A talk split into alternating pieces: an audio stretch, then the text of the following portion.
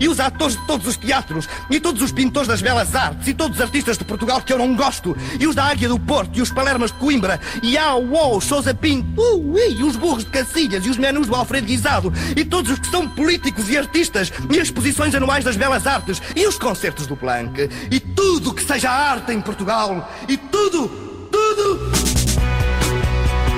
Domínio Público. Cultura pop e tudo na Antena 3.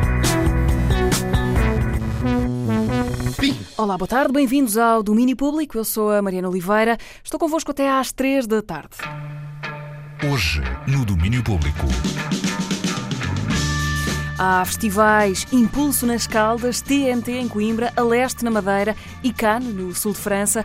Temos um disco para José Mário Branco, música com dedicatória que se ouve desde ontem nas plataformas digitais. Ed Mota, músico brasileiro, fala de Criterion of the Senses, dois dias antes de se apresentar em Portugal. Estamos na Matança Ritual de Gorges Mastromás. É dia de estreia para a peça protagonizada por Bruno Nogueira.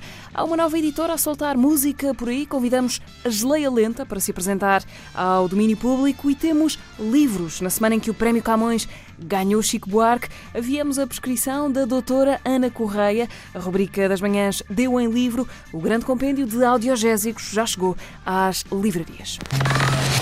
Domínio Público. Para já vamos com os Raconteurs. Help Me Stranger, um pedido de ajuda da banda de Jack White, que lança disco novo já no mês que vem. Logo depois temos Festival TNT em Coimbra. Boa tarde, bom fim de semana.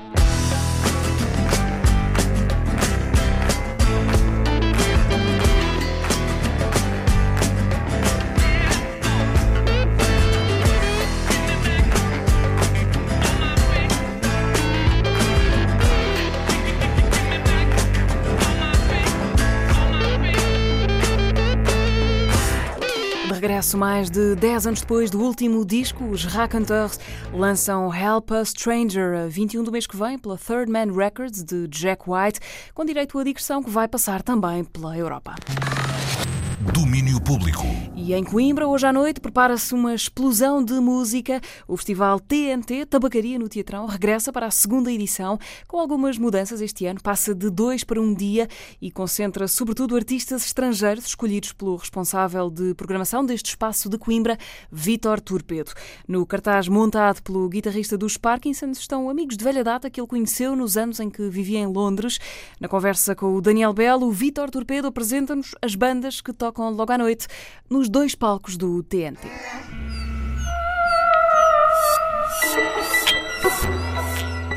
Tabacaria no Teatrão. Vítor, principal objetivo deste festival, que acontece no Teatrão, é, é, sobretudo fazer com que as pessoas que geralmente não vão a este espaço de Coimbra percebam que tem lá este espaço, ou seja, um espaço absolutamente diferenciado, com dois palcos onde muita coisa pode acontecer e também fazer com que, por exemplo, o pessoal que vá agora ao festival acabe por voltar lá para o teatro. É isso, não é? É, é, é isso. É, a ideia é que haja essa osmose com os dois públicos, é? do, do rock and roll e do, e do teatro se misturem. E eu também, de certa forma, acabei por, por estar muito envolvido nisso, que eu sou um, um, bom exemplo disso. Que eu entrei na última peça que eles fizeram, que foi o Richards, baseado no Ricardo III do, do Shakespeare eu, o baterista dos Parkins, o Ricardo, e o Rafa dos Fugly, fomos parte da, da operação musical da, na peça. E isso vem, vem daí também, com essa ligação de começar a fazer música lá e ser puxado para, para o teatro, que é muito interessante. E além de tudo é para,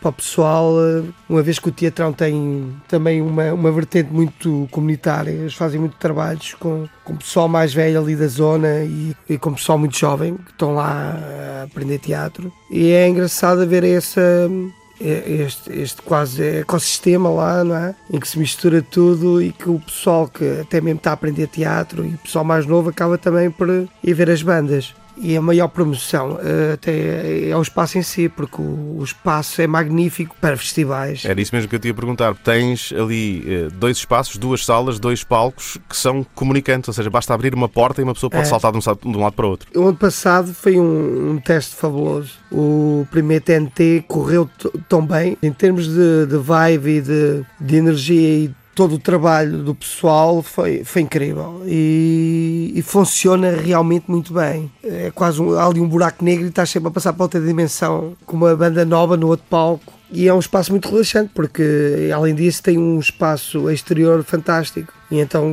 em dias de calor vai, vai estar fantástico. É? E a coisa boa é que, em termos de dinâmica de festival, tu, como divides as bandas entre os dois palcos, consegues ter, consegues ultrapassar aquela espera do monta-desmonta e ter praticamente os concertos sempre uns atrás dos outros a acontecerem, não é? É, é sempre contínuo. Aquilo, acaba uma banda, está tá a começar outra. E isso funciona muito bem realmente, porque mesmo que alguém perca ali um, os minutos para ir fumar um cigarro ou não sei o quê, nunca perde realmente o espetáculo de, das outras bandas. Então vamos lá às bandas, começar se calhar pelos, pelos The Cannibals. Os expoentes máximos do, do trash garage punk britânico.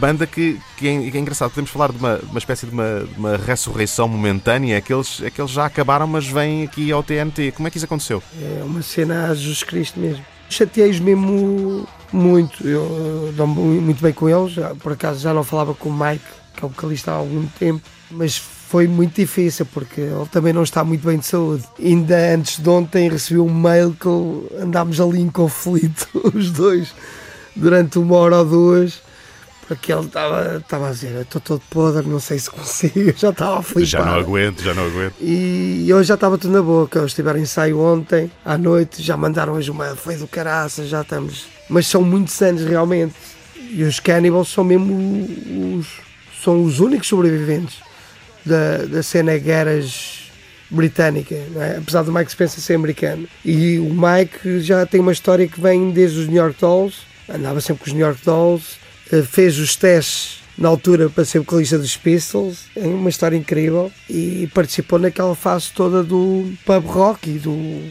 pré-punk. É quase uma aula de história e, e uma aula já agora, eu também ouvi dizer que, que, vai ser gravada em vídeo, é isso? É, eles vão trazer mesmo uma crew com eles para filmar este último concerto.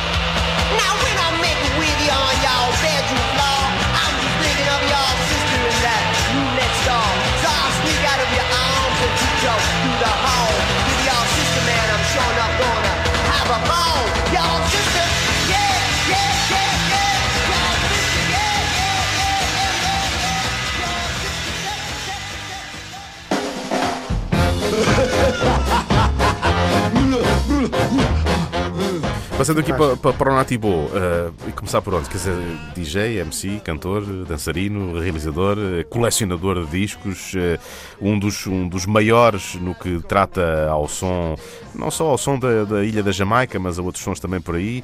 Uh, como é que o Natibo chega ao TNT? Já agora, ele também ele não vem com o ensemble que tem agora, que tem agora a tocar. Tu armaste uma banda para ele, é isso? Sim, e isto é a segunda vez que eu faço isso com ele. Ele tocou cá ano passado quase há dois anos.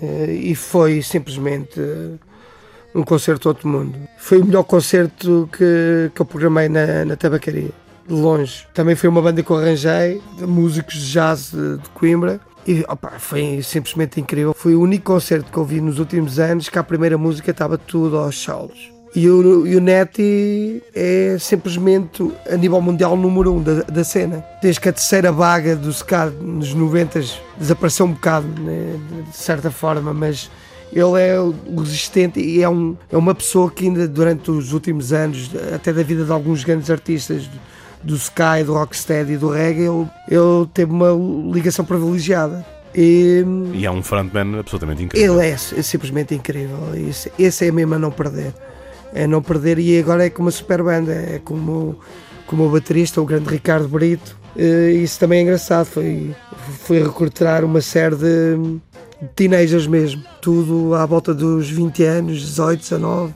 Estás a montar o saxofone uma... tem 15 anos. Estás a montar uma quarta vaga de, de, de ska, não é? E estou a tentar incutir isso até mesmo no net, porque não muita gente o conhece em Portugal nem no, em Espanha e, e acho que se ele arranjar uma banda que possa vir aqui muitas vezes, acho que pode ser eh, um fenómeno nos, nos próximos tempos. and I can't get enough. Oh!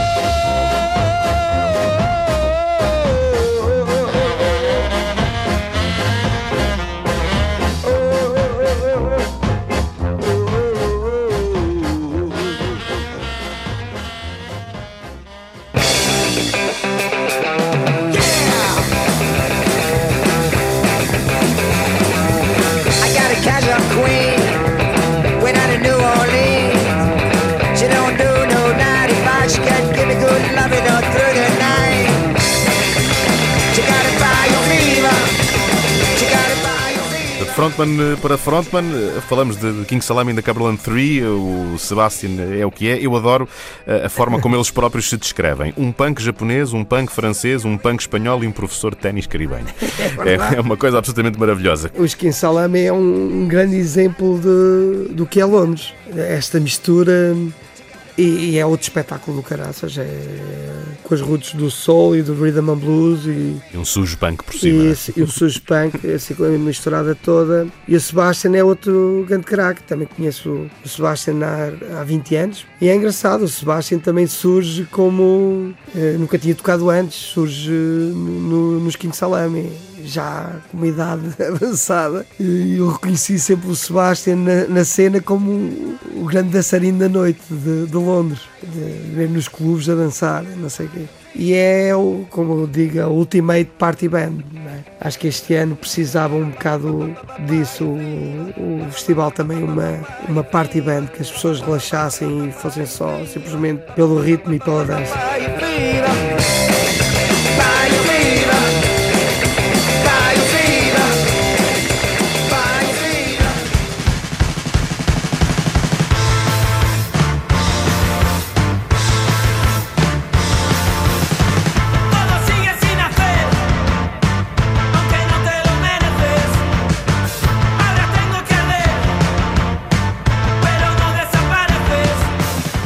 Foste aqui ao lado também a Espanha buscar um outro dos projetos, Futuro Terror, pós-punk com indie, eh, gente nova. O Futuro Terror foi uma grande surpresa que eu, que eu tive o ano passado. Apanhei-os num festival em Espanha e achei-os fantásticos. Tem esse. Hum, eu, eu gosto muito desse lado, não é? Do punk indie, do pós-punk grandes variações rítmicas de, de, música para música. Algumas são mais compactas, mais densas e outras são mais quase punk rock puro. É um trio muito compacto e é, é música excelente.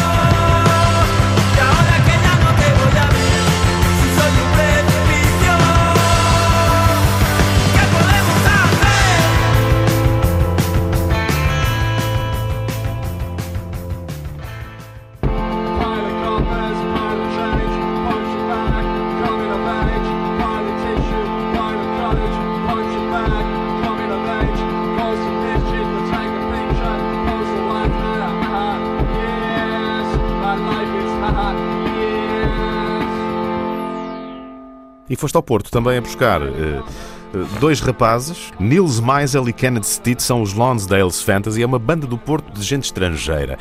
E é uma dupla que também já percebo que não queres que ninguém perca, porque também é um espetáculo único. Com esses flipei completamente. Mal acabei o concerto deles, quando os vi a primeira vez, disse, disse logo: Olha, vocês têm que lá ir a Coimbra. Tem uma cena, é, é, apesar de ser um projeto made in Porto, é um projeto eh, de fora do país, não é? Porque Nils acho que vem, acho que é descendência holandesa ou alemã, não sei. E o Kenneth é, acho que é de Newcastle. E, e eu fiquei pasmado porque estava a ouvir aquela pronúncia do norte, no norte também, do norte inglês, mas no Porto. E é uma super live band. Adorei, adorei mesmo. E depois ainda por cima com, com o Nils também a tocar banjos banjos no meio da, daquela eletrónica toda e, e, e, são fantásticos. Estou excitado para os ver. Estou farto de dizer ao pessoal aqui da, da zona para, para não perder. All in violent tissue, violent courage.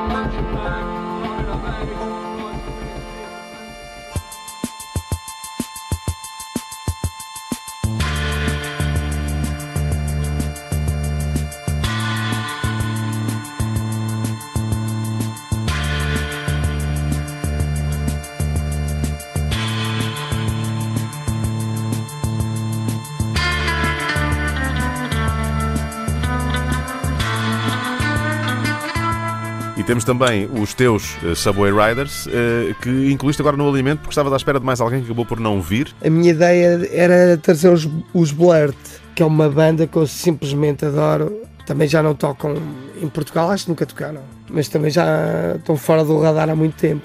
E foi uma pena, eu tentei trazer, mas não, não quiseram apostar na, no, no cachê, para, eu não podia suportar o cachê todo. E assim vai a turma Subway. E assim vai o Subway, que é de certa forma um bocado na mesma linha. Eu queria algo da mesma linha dos Blurt, assim, um, um, um jazz fora, fora de regras mesmo. E há alguma coisa uh, especial preparada para o TNT ou, ou, simplesmente cada um dos concertos de Subway já é especial? É especial. Não vale a pena estar não, a preparar não, nada. É sempre especial. Vão ser 30 anos de Subway Riders que a gente está a celebrar. É alucinante, mas é verdade. 30 anos de Subway Riders e, e vamos ter o Viegas, João, João Pedro Viegas, no sax, bem de propósito de Lisboa, para a comemoração. E vamos ter o Marquis Chachá, o grande herói de Porto Alegre, também na festa são pessoas próximas do, do Summer Rider.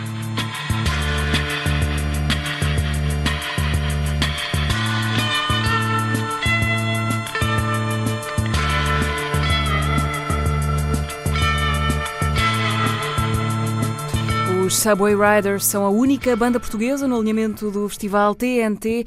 Acontece na oficina municipal do teatro em Coimbra. Dois palcos, seis bandas, muita música a partir das 8 da noite. Mais ou menos essa hora, no Music Box em Lisboa, já os Dalva vão estar a fazer o aquecimento para o concerto que começa lá para as 10 e meia da noite. Ah,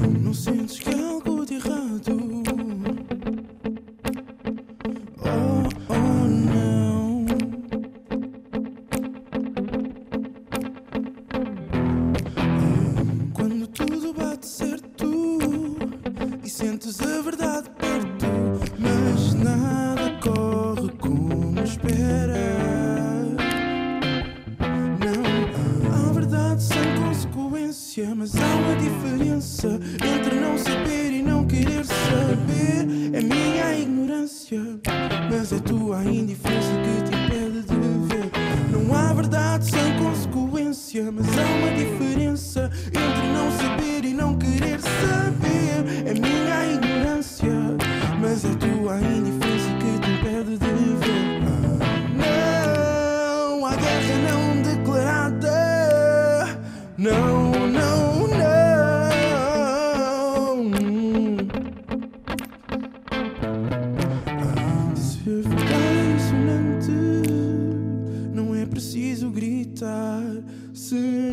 no final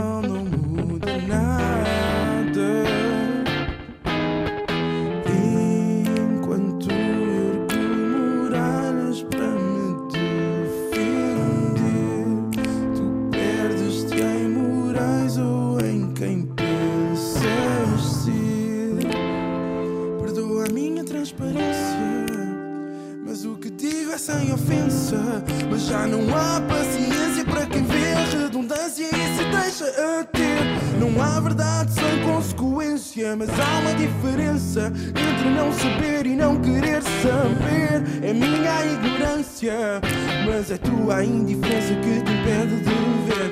Não há verdade sem consequência, mas há uma diferença entre não saber e não querer saber. É minha ignorância, mas é tua indiferença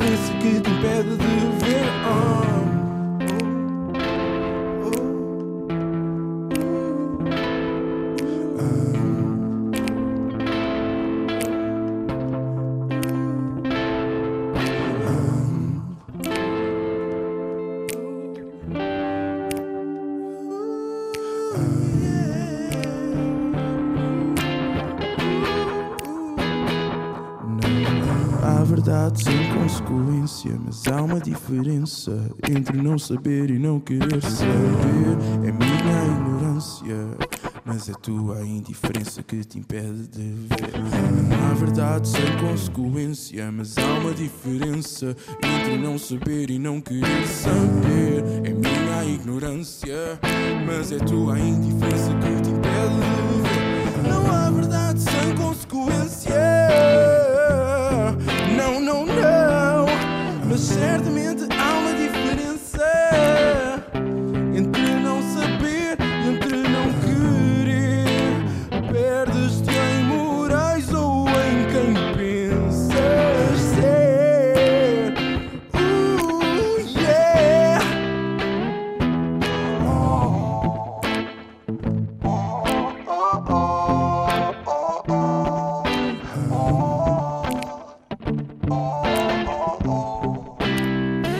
Dalva ao vivo na Antena 3. Há um vídeo desta atuação que encontram facilmente no YouTube da Antena 3. Alex Dalva Teixeira e Ben Monteiro estão hoje no Music Box a viajar pelas canções dos dois discos que têm até agora no currículo. Domínio Público, na Antena 3. No Funchal, Ilha da Madeira, este é fim de semana de Aleste, um festival que quer ser um arraial, volta com um novo formato este ano. Apresentações da Marta Rocha ao telefone com o Fábio Remesso. É a sexta edição do Festival A Leste, que este fim de semana regressou à Ilha da Madeira. Desta vez, o festival tem três dias, num formato que nasceu sem querer há mais ou menos dois anos. Quem nos conta a história é Fábio Remesso, que faz parte da organização do festival. A ideia este ano é assumirmos um arreal de praia de três dias, sendo que a sexta e o domingo, que é o que, que apresentamos este ano como extra, já vinha a acontecer de maneira pouco oficial há dois, uh, há dois anos. Uh, sempre houve numa, à sexta-feira uma espécie de DJ, aliás, um DJ set uh, de, de, início do arranque para sábado e há dois anos atrás por um, dizer, um problema que foi uma, uma, uma oportunidade, o último concerto de sábado teve que ser adiado para domingo então começamos a fazer, fizemos no, no domingo, o primeiro domingo, sob pressão, ok, mas ano passado já temos uma programação para domingo e este ano também assumimos o domingo para relaxar uh, aqui num dos, dos mais bonitos terraços do Funchal, uh, para dar andamento à festa de, de sábado. Uhum. que é claramente a grande, o grande dia de festa. São cinco anos de um Aleste em constante mutação e a saber que ainda tem muito por onde mudar. E não sei se já chegamos ao ponto que queremos, há uma coisa que sabemos desde o início, que queremos marcar a cidade e queremos, uh, diferente do que normalmente acontece cá na ilha, até por uma necessidade de quem, quem vive cá ser uh, uh, alternativa àquilo que normalmente acontece cá durante todo o ano. A noite de sábado é a noite maior de Aleste e este ano conta com concertos do Zá, Selma Wamus, Norberto Lobo, Bateu Matou, Maria, Black e um destaque para Fábio Remesso. Nós achamos que temos aqui estreias, eh, há, há, há vários concertos aqui que certeza com marcar, mas claramente receber a Lana D'Água com a primeira dama e Banda Chita vai ser algo especial.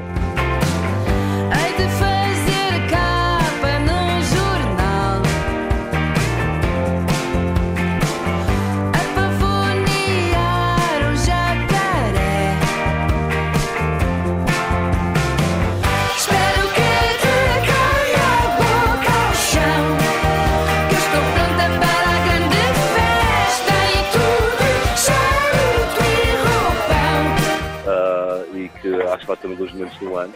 Mas além disso, claro que todos acaba por ser um pouco. Uh, eu não gosto muito de fazer diferenciação, mas acho que sim, podemos dar um valor a esta à Lena D'Água que vem cá, vem cá partilhar um pouco da sua, da sua história connosco. Uhum. Acho que é um, vai ser um momento especial. Nós temos sempre vários tipos de, de música, mas sempre uma ideia de, de, de dia, de festa, principalmente no sábado, não é? Quando são seis artistas e uh, sete artistas. E é, é um pouco um dia de festa que começa às três da tarde e que vai acabar às duas da manhã. Portanto, há, há, um, há uma programação para esse dia pensada mesmo na, na, nas horas e como, como é que a festa vai, é gerida, vamos por assim. É o Aleste, um festival que quer fazer coisas fora do mainstream na Madeira e com isso incentivar outras iniciativas para o arquipélago. Esta acontece até o dia 26 de maio e termina com o set Acorda para La Vie, de La Flama Blanca e Kelman Duran. Está tudo pronto para a grande festa. A festa do Aleste começa já a partir das 3 da tarde no Complexo Balnear da Barreirinha. Domínio Público. E antes de continuarmos a caminhada pelos festivais, fazemos uma paragem no teatro. Está hoje em estreia no Teatro Nacional Dona Maria II, em Lisboa, A Matança Ritual de Gorges Mastromas, com Bruno Nogueira em versão ator dramático, a fazer de alguém que nos põe a pensar como o mal pode ser um atributo dos homens normais. É o regresso do encenador Tiago Guedes aos textos do britânico Dennis Kelly, depois de Órfãos, peça de 2017. A razão não era continuar com ele, mas foi um texto que eu já conhecia na altura que fiz o Órfãos e depois quando surgiu a oportunidade de fazer um trabalho com o Bruno, falei com o Tiago Rodrigues e falei-lhe deste, deste projeto que eu gostava de fazer. Foi esta a razão. Eu apaixonei-me pelo texto, gostei muito não só do tema do texto, como gostei muito de, da forma da peça. Cativou-me uh, muito esta busca de um coletivo, de um ensemble que me contasse esta história. descobriu uma variedade de políticas. Este pode não parecer muito relevante. O que nós vamos expor, e para mim uma das frases mais importantes aqui é o coro que lança quando diz decidam vocês. Eu acho que isso é muito importante até no desenrolar todo da história. Ou seja, nós vamos assistir a um homem que vai crescendo e fica enorme no seu poder, e depois poderíamos ter a, a, tentação moralista final de mostrar, e ele acaba de facto isolado, mas não é um isolamento como castigo. Eu não quis nunca julgá-lo. Eu quero é expor uma forma, uma vida e uma maneira como o mundo que nós vivemos hoje potencia e proporciona o surgimento de pessoas assim. São as, as, três regras douradas dele, que ele mete na cabeça que vai mentir a todo custo para ter o que quiser e nunca se irá arrepender disso. Pronto, e a partir daí ele vira o seu modo de estar e, curiosamente, começa a ter sucesso e começa a conseguir as coisas que toda a gente eh, vai tentando adquirir poder, dinheiro. Não? E eu acho que essa é das grandes questões da peça, que é ele sempre que agiu pelo bem, as coisas não lhe correram bem. E isso é interessante, porque se nós, nós revemos-nos um bocadinho naquilo. Ele era nojento! Com aquela barba dele, quer dizer, quem é que ele julga que é? Bondade ou cobardia? A bondade ou cobardia, como ele diz, acabam por ser a mesma coisa. Ou seja, muitas vezes o nosso ato de, de escolha, e essa é uma frase que eu gosto muito porque passa o jogo para o público, mas muitas vezes nós achamos que estamos a ser bons, muitas vezes não estamos a ter coragem de seguir, às vezes, um instinto mais próprio, que se calhar nos faria escolher de outra forma, mas estamos camuflados neste, nestes conceitos nossos, que nos são passados, seja de que forma for, mas de bondade, o que é que é bom, o que é que é certo, o que é que é errado, e às vezes vamos contra os nossos instintos. E esse dilema que nós, para vivermos enquanto sociedade, temos que estar sempre a seguir este o lado mais comunitário, às vezes vai contra e é uma violência imposta à vontade própria. E eu acho que esse, esse é que é o tema aqui que está em questão. Alguém que decide de repente só pensar nele e até onde é que ele vai. Bondade ou cobardia, a escolha é-nos apresentada várias vezes durante a peça. Há um cor de vozes que nos vai contando a vida de Gorges Mastromás. O homem de quem se fala é Bruno Nogueira. O Gorges Mastromás é um. Basicamente é um tipo, como é contado no primeiro coro, é um tipo absolutamente médio, ou seja, é um tipo a quem a vida nunca correu particularmente bem nem particularmente mal, que nunca teve assim muitos sucessos nem muitas derrotas, e que mas escolheu sempre o caminho da moral, do bem. E então percebeu, ao fim destes anos todos e do tempo todo em que é contada a história dele, que sempre que escolhia esse caminho as coisas não lhe corriam necessariamente bem. Esse caminho era o caminho certo, que ele achava, de acordo com a moral dele, que era o caminho certo, mas acabava sempre por correr mal. Há uma altura em que lhe é apresentada outra vez a opção, escolher esse caminho, ou o caminho da, da tentação, ou do mal, ou do que lhe quisermos chamar, e ele decide escolher esse caminho. E é a história dele quando escolhe esse esse caminho. O Gorge, o Paulo usava roupas... Eu acho que é uma coisa que nós falamos, há sempre aquela ideia romântica de que estas pessoas que escolhem o caminho de atropelar os outros para o bem próprio não dormem à noite e que têm uma vida muito. Eu não acredito nisso. Eu acho que dormem perfeitamente até o dia em que são apanhados, os que são apanhados. E, portanto, o duro de aceitar eh, é, é que, de facto, estas pessoas não lhes corre assim tão mal. A nossa educação católica faz-nos acreditar que sim, que há sempre um castigo à espera. Eu uh, acredito verdadeiramente que, que, não. Acho que são poucos aqueles que vêm a, a lume que, que lhes corre mal, os outros estão a dormir tranquilamente. Sempre impregnado por uma quantidade razoável de raiva. Eu conheço este género, eu conheço, infelizmente, eh, conheço, uh, não num grau tão, tão escabroso, mas, mas conheço quem. Tenho pessoas próximas que fazem este determinado tipo de coisas para conseguirem atingir o que querem e que atropelam uh, e que fingem uma realidade que depois passa a ser a deles, eles passam a acreditar que aquela é que é, é que é a verdade e portanto não me é difícil de, de ter hoje, muito menos nos dias que correm, de ter inspirações. É-me difícil de, de, identificar eu, Bruno, com aquela personagem, de ser um caminho que, que me interessasse, mas eu acho que há sempre numa fase da nossa vida que esta opção se, se apresenta. Merda, merda, merda!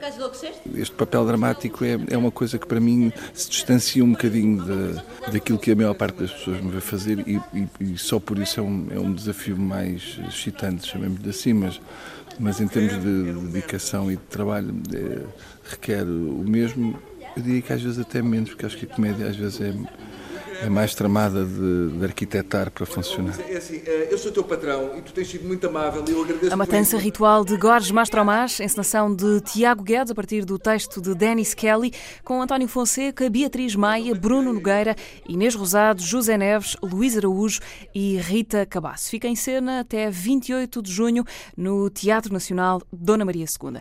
No final desta hora de domínio público, o Luís Oliveira entrevista Ed Mota. Uh, fazemos uma entrevista. Não sei há quanto tempo não dava uma entrevista sem falar do Tim Maia, mas vai ser hoje com algum. Com ah, que bom, que bom. Mas parabéns, eu... parabéns para você. para mim, não, né? Estou um bocado farto. É um bocadinho por isso. Ed Mota sem o tio Maia, falar do disco e do concerto de segunda-feira. Ainda antes, vamos às Caldas, por causa do Impulso. Começou na quinta-feira, já lá deu Bruno Pernadas, H.H. Wayne da Macumba, Conan Osiris, Sensible Sockers, muitos outros mais. Hoje é a reta final desta segunda edição. Ruben Lopes, da organização, falou à Vanessa Augusto dos preparativos, dos receios e das motivações que agitam esta equipa de impulsionadores das Caldas da Rainha Thank you. É o melhor festival de Portugal e arredores, só consigo dizer isso. É um, é um festival mesmo espetacular, não sei, eu sou um bocado suspeito. E talvez até seja, mas as palavras de Ruben Lopes não estão certamente longe da verdade. O Festival Impulso acontece em 2019, pelo segundo ano, e mergulhou com força num cartaz que aposta na música alternativa nacional. Depois de, na quinta-feira, Bruno Pernadas ou João Paes Filipe terem atuado no Festival Impulso, na sexta-feira foi dia de Conan Osiris, Allen Halloween e tantos mais projetos nacionais. São cerca de 40 bandas, as repartidas pelos três dias do Festival Impulso, uma segunda edição ambiciosa, forte e muito completa que se mostra orgulhosamente nas Caldas da Rainha. Eu parti o telemóvel a tentar ligar para o céu. Há sim vontade de professores, alunos e da cidade de realmente fazer uma coisa que, que leve cultura um, àquele sítio, um, aos alunos, às pessoas da cidade, porque sempre foi uma cidade ligada às artes. E é isso, a dinâmica de trabalho. São um conjunto de cabeças que, que adoram aquilo que fazem, que gostam muito de música e que, e que têm os apoios certos para o poder fazer. A localização muda nesta segunda edição e o impulso acontece no Parque Dom Carlos I. O festival é o resultado de um projeto comum entre alunos e professores da Escola Superior de Artes e Design das Caldas da Rainha e que Ruben Lopes confirma que pode ser um dos pontos fortes da equipa que o organiza. O festival também está maior, Acho que uma coisa que tivemos, que tivemos em atenção foi, foi manter a mesma equipa, muitas, tanto equipa de som como equipas de produção, equipas de programação são, são praticamente os mesmos elementos a fazer isso. E eu acho que isso é uma benesse para o festival, porque, porque as pessoas já se conhecem, já, já formam uma dinâmica de trabalho e depois, como são alunos, professores, maioria, maioritariamente, não há, não há ali um jogo de eggs, não há ali, não há ali turras. Pode haver um desentendimento da outra, mas são, mas são coisas muito pequenas, porque, porque às vezes, quando, quando são trabalhos que se faz com amor à camisola, acaba por haver uma tensãozita ou outra. Acima de tudo, aquilo que temos mesmo atenção são às pessoas, tanto às nossas que trabalhamos no festival, como aos artistas que vão lá tocar.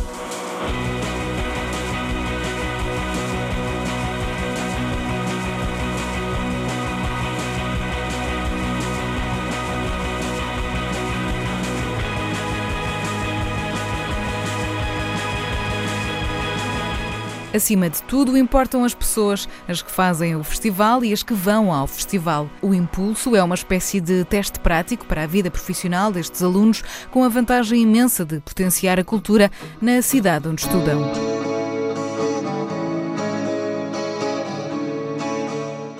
As Caldas sempre foi uma cidade com, com, com um panorama musical, de uma forma, eh, musical e não só artístico no geral, de uma forma ou outra. Mas como tudo vai tendo vagas e é um bocado defeito das pessoas que que fazem a cidade e, e o tecido desse, desse panorama. E há dois anos, quando entrei no curso, não estava muita coisa a acontecer e, e, foi um bocado: se queres ver, vais ter que fazer. Então foi assim que fomos fazendo as coisas. Até o ano passado, a ver a proposta do Impulso. E no início, na Gênesis, era uma coisa muito pequena e depois, ali num espaço de semanas, cresceu imenso. Um, e, e, e tornou-se aquilo que é hoje e, vai se tornando uma coisa estática. Mas no geral sinto que é muito bom para os dois públicos, porque na escola temos, nós somos um projeto do curso de Som e Imagem, há sempre montes de, de, alunos músicos no curso de Som e Imagem, é sempre bom. Podemos dar espaço aos alunos, tanto para tocar como para ajudar a produzir. Acho que ensinar na teoria é bom, mas na prática é que se aprende a sério. E depois o público das Caldas é muito acessível e gosta daquilo que fazemos. É um bocado, é um estender a mão das duas partes. Nós não fazemos aquilo, isto é uma coisa nossa, não não é para este público aqui, não, é para quem quiser ver. E, e, eu acho que as pessoas, quando sentem que são acolhidas, que não há ali um, um público nicho, as pessoas também, também se dão e vêm e, e gostam e, e, falam bem, e acho que é, que é super importante.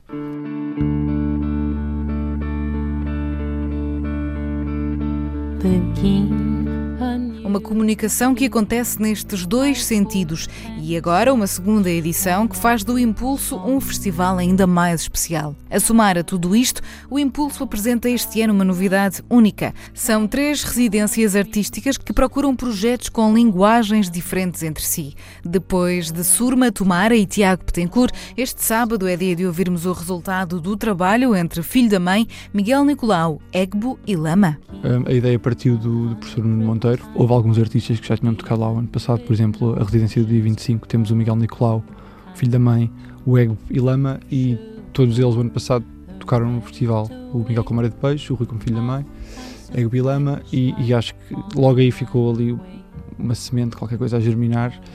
E, e, e depois a ideia foi para a frente um, e, e, acho que foi assim, foi um bocado contactar o, o, os artistas apresentar-lhes as propostas e, e, ver o que é que poderia ser dali. Depois também tivemos a sorte de, da Câmara e Centro da Juventude um, darem espaços incríveis para, para as residências serem feitas, por exemplo, a da Surma do Tiago e do Tomara e a do Pedro com o Igor, com o João e com o Fred foi feita na igreja da Ermida, que é uma igreja que está fechada há imenso tempo e que abriram de propósito para nós. E eu acho incrível. A proposta base era uma semana. Sei que houve artistas que se calhar tiveram lá um pouco mais, não sei se o Rui e o Miguel mas tentámos que fosse tudo seguido e que fosse mesmo ali uma clausura criativa. O festival termina este sábado com uma noite que promete continuar a fazer do Impulso uma experiência profundamente enriquecedora a partir de uma visão macrocultural. No Impulso, todos fazem acontecer, dos professores aos alunos, chegando até ao público. A grande lição é que só tentando, trabalhando e insistindo se consegue chegar mais longe.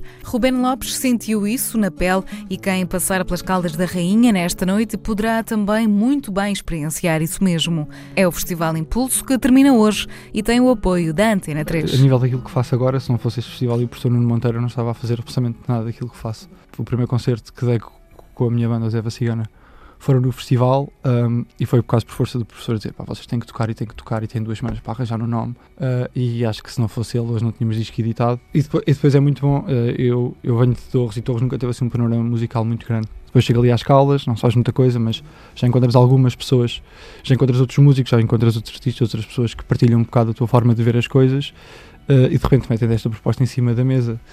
E, e, e, começa por ser só uma banda ou outra de alguns alunos que tocaram no curso, mais a tua banda, e de repente a coisa já cresce e já há bandas que tu, que tu cresceste a ouvir e tu pensas, uh, boa, espetacular, é, é mesmo espetacular, porque depois também se desmistifica muita coisa em, em relação às próprias bandas e aos próprios músicos. Portugal é um país pequeno e, e na generalidade eu acho que, que, não há, na maioria não há vedetas, toda a gente é super acessível e é bom, é bom, é bom um, mais do que o lado público, é bom também ter um bocado o lado pessoal das pessoas por trás das obras que, que se aprecia, por isso sim, devo, devo muita coisa a este festival. Espero que te venha um sono, que te deites cedo antes de eu chegar de ser dois, longe do plural, é tão singular.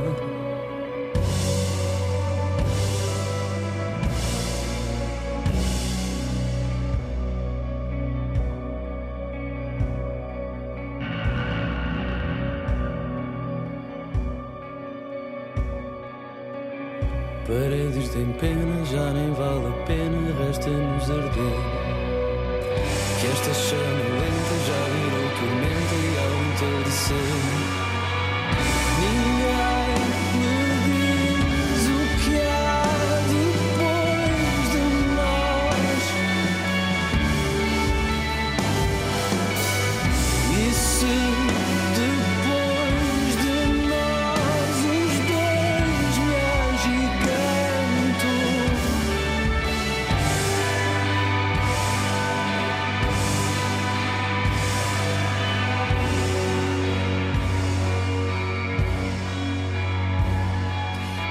Linda Martini estão hoje à noite no Festival Impulso, tal como os Wales, First Breath After Coma, Jasmine ou Ângela Polícia.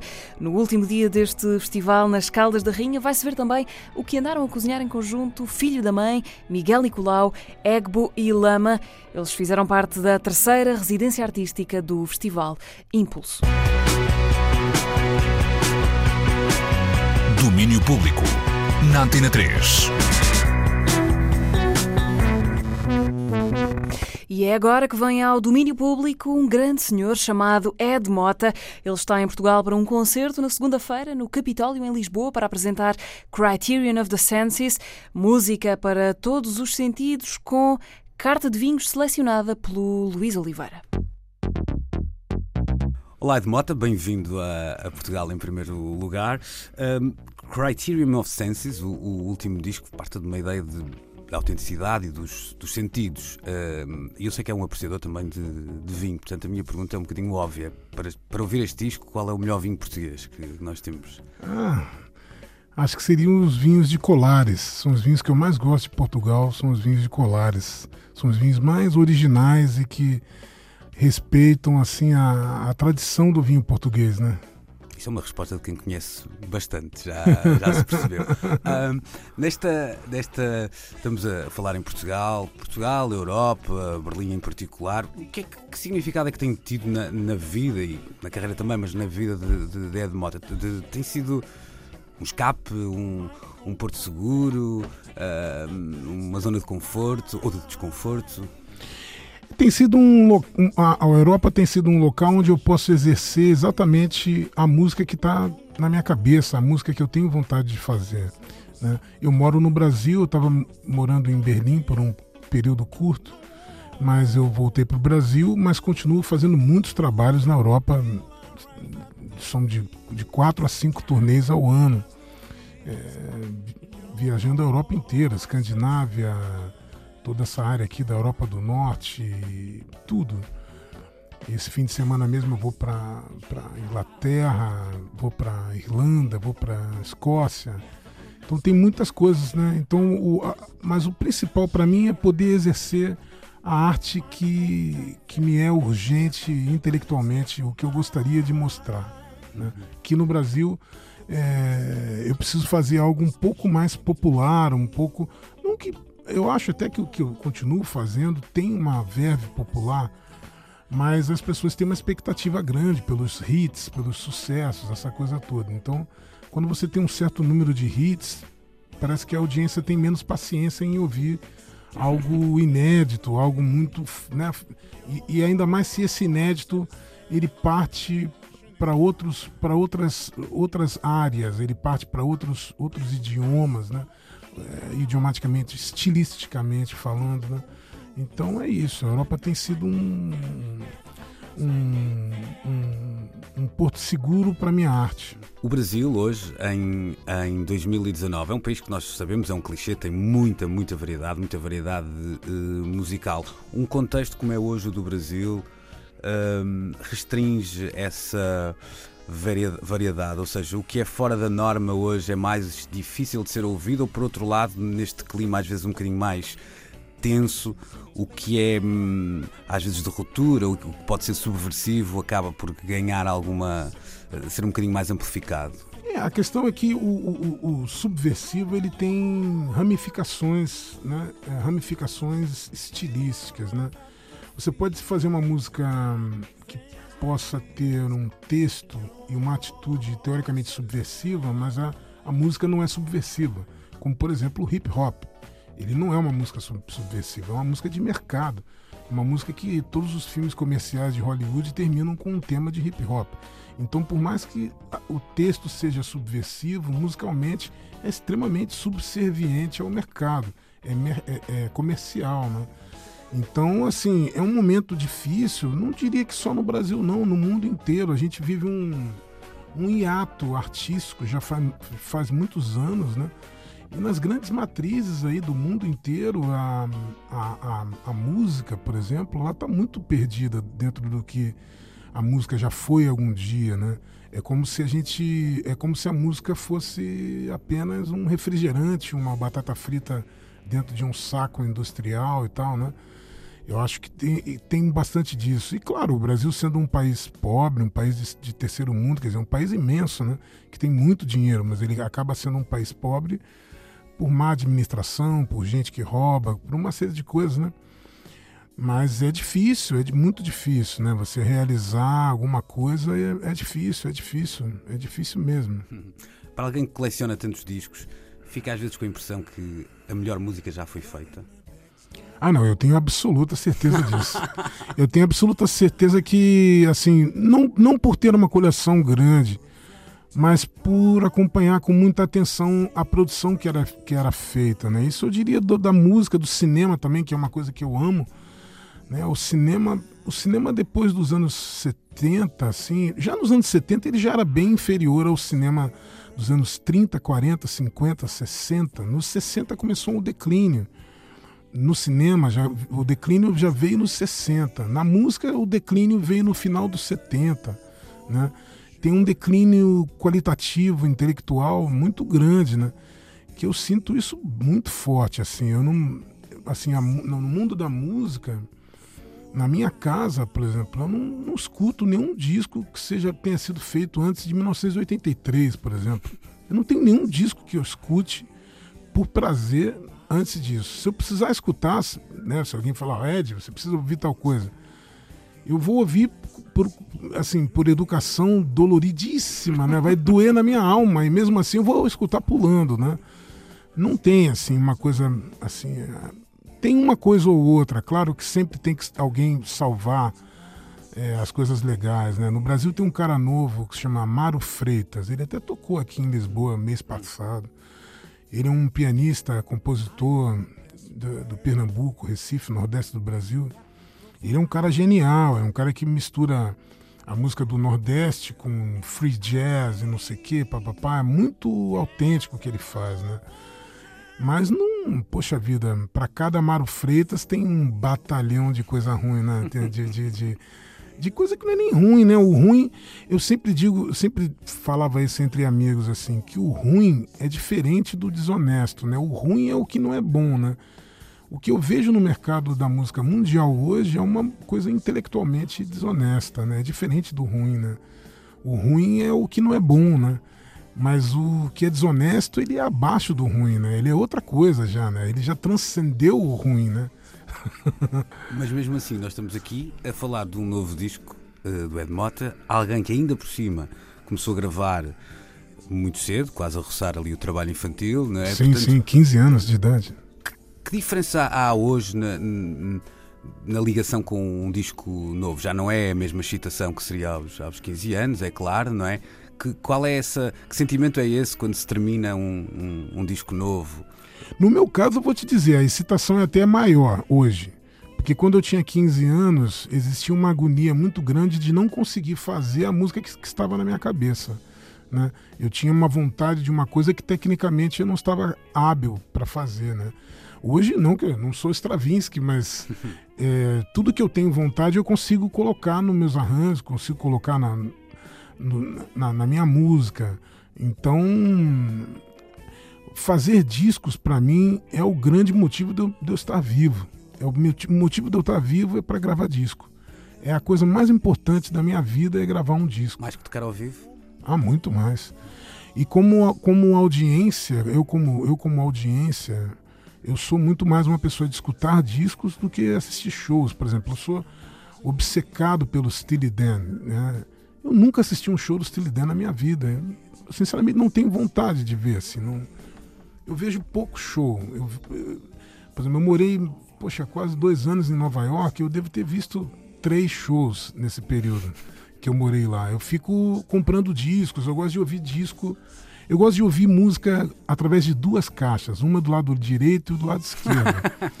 e eu, eu, gosto de estar atento ao que está acontecendo no estéreo. Ah, a guitarra para o lado direito, ah, fez uma coisa aqui para o lado esquerdo, o estéreo não sei o quê. E gosto de ouvir música sentado, né? Num sofá bom. De preferência se tiver um puff, botar um, um negócio para botar o pé. Então eu gosto de ouvir música num ambiente de conforto e de e que sonicamente esteja a, a parte técnica esteja correta para que eu possa sorver disso da melhor maneira. Então, fazer discos para mim é o, é o ápice, assim, porque eu, a, a, a, minha grande coisa com música é a música, né? Eu não sou assim um, um cantor que é um ator, né? Que é um. Uma... Mas há uma veia de stand-up comedian que tem sido ah, desenvolvida nos ah, últimos sim, tempos. Sim. Eu fiz muito, é, durante alguns shows, muita brincadeira, muita piada, né? Mas isso é mais um. Isso é mais um. É defesa de quem está sozinho no palco? É... Nunca, nunca, nunca fiz isso não. Mas é, é defesa de estar sozinho. Ah, de estar sozinho Sim. no palco? Não, acho que é.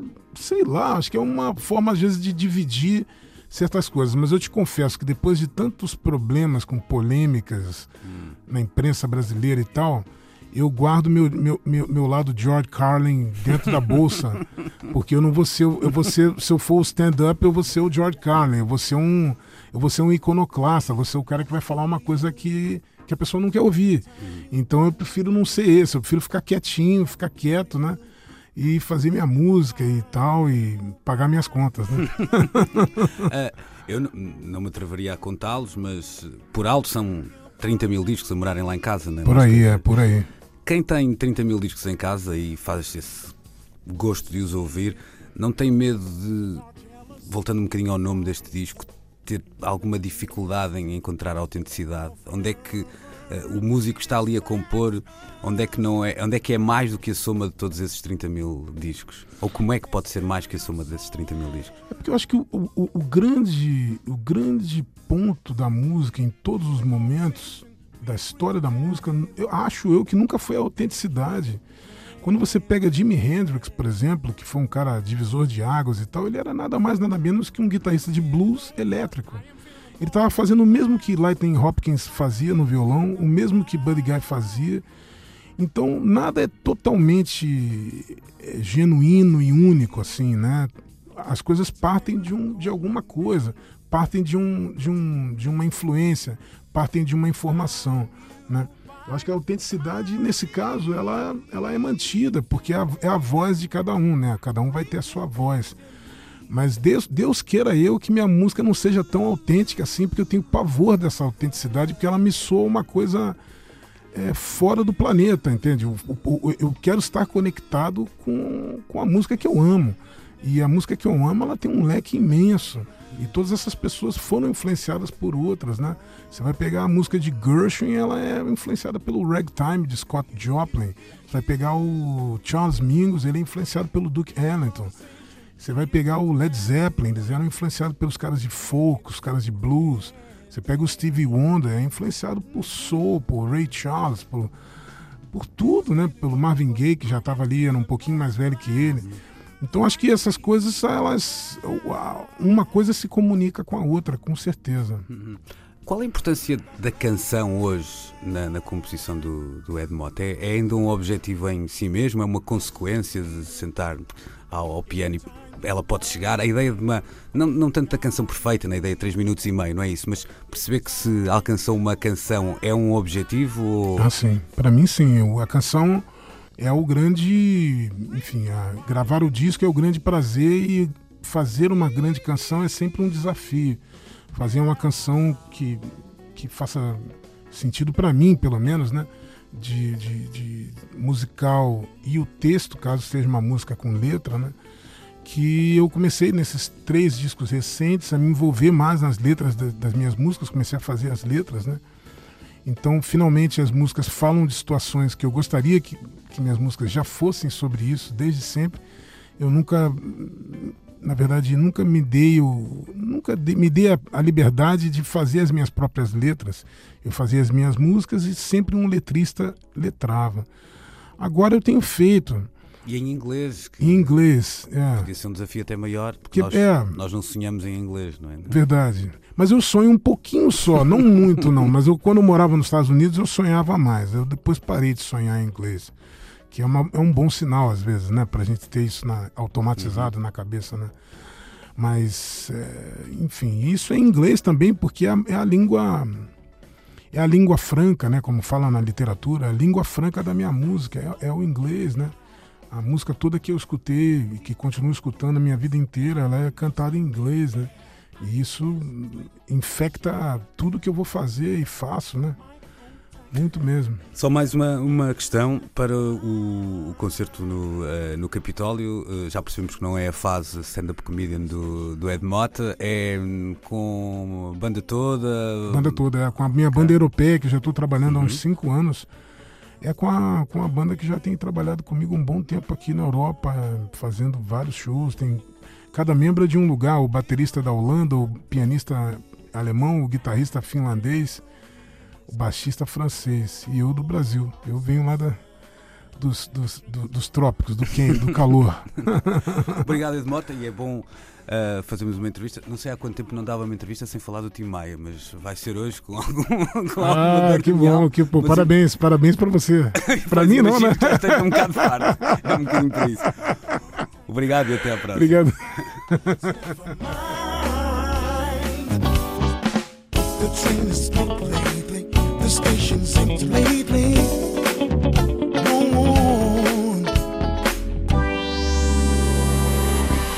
E os atores de todos os teatros, e todos os pintores das belas artes, e todos os artistas de Portugal que eu não gosto, e os da Águia do Porto, e os Palermas de Coimbra, e a UOL, Sousa Pinto, uh, e os burros de Cacilhas, e os menus do Alfredo Guisado, e todos os que são políticos e artistas, e as exposições anuais das belas artes, e os concertos do Planck, e tudo que seja arte em Portugal, e tudo tudo. Domínio Público. Cultura pop e tudo na Antena 3. Segunda hora de domínio público. Lá atrás tivemos a conversa do Luís Oliveira com Ed Mota, antes do concerto de segunda-feira no Capitólio. Há mais vozes do Brasil a passar por aqui antes das três da tarde. Luca Argel para falar de um disco para José Mário Branco. Chico Buarque a propósito do Prémio Camões. Mas antes, o futuro com Mr. Galini, que lançou esta semana um disco que é a segunda parte de uma trilogia. The Future, agora no domínio público.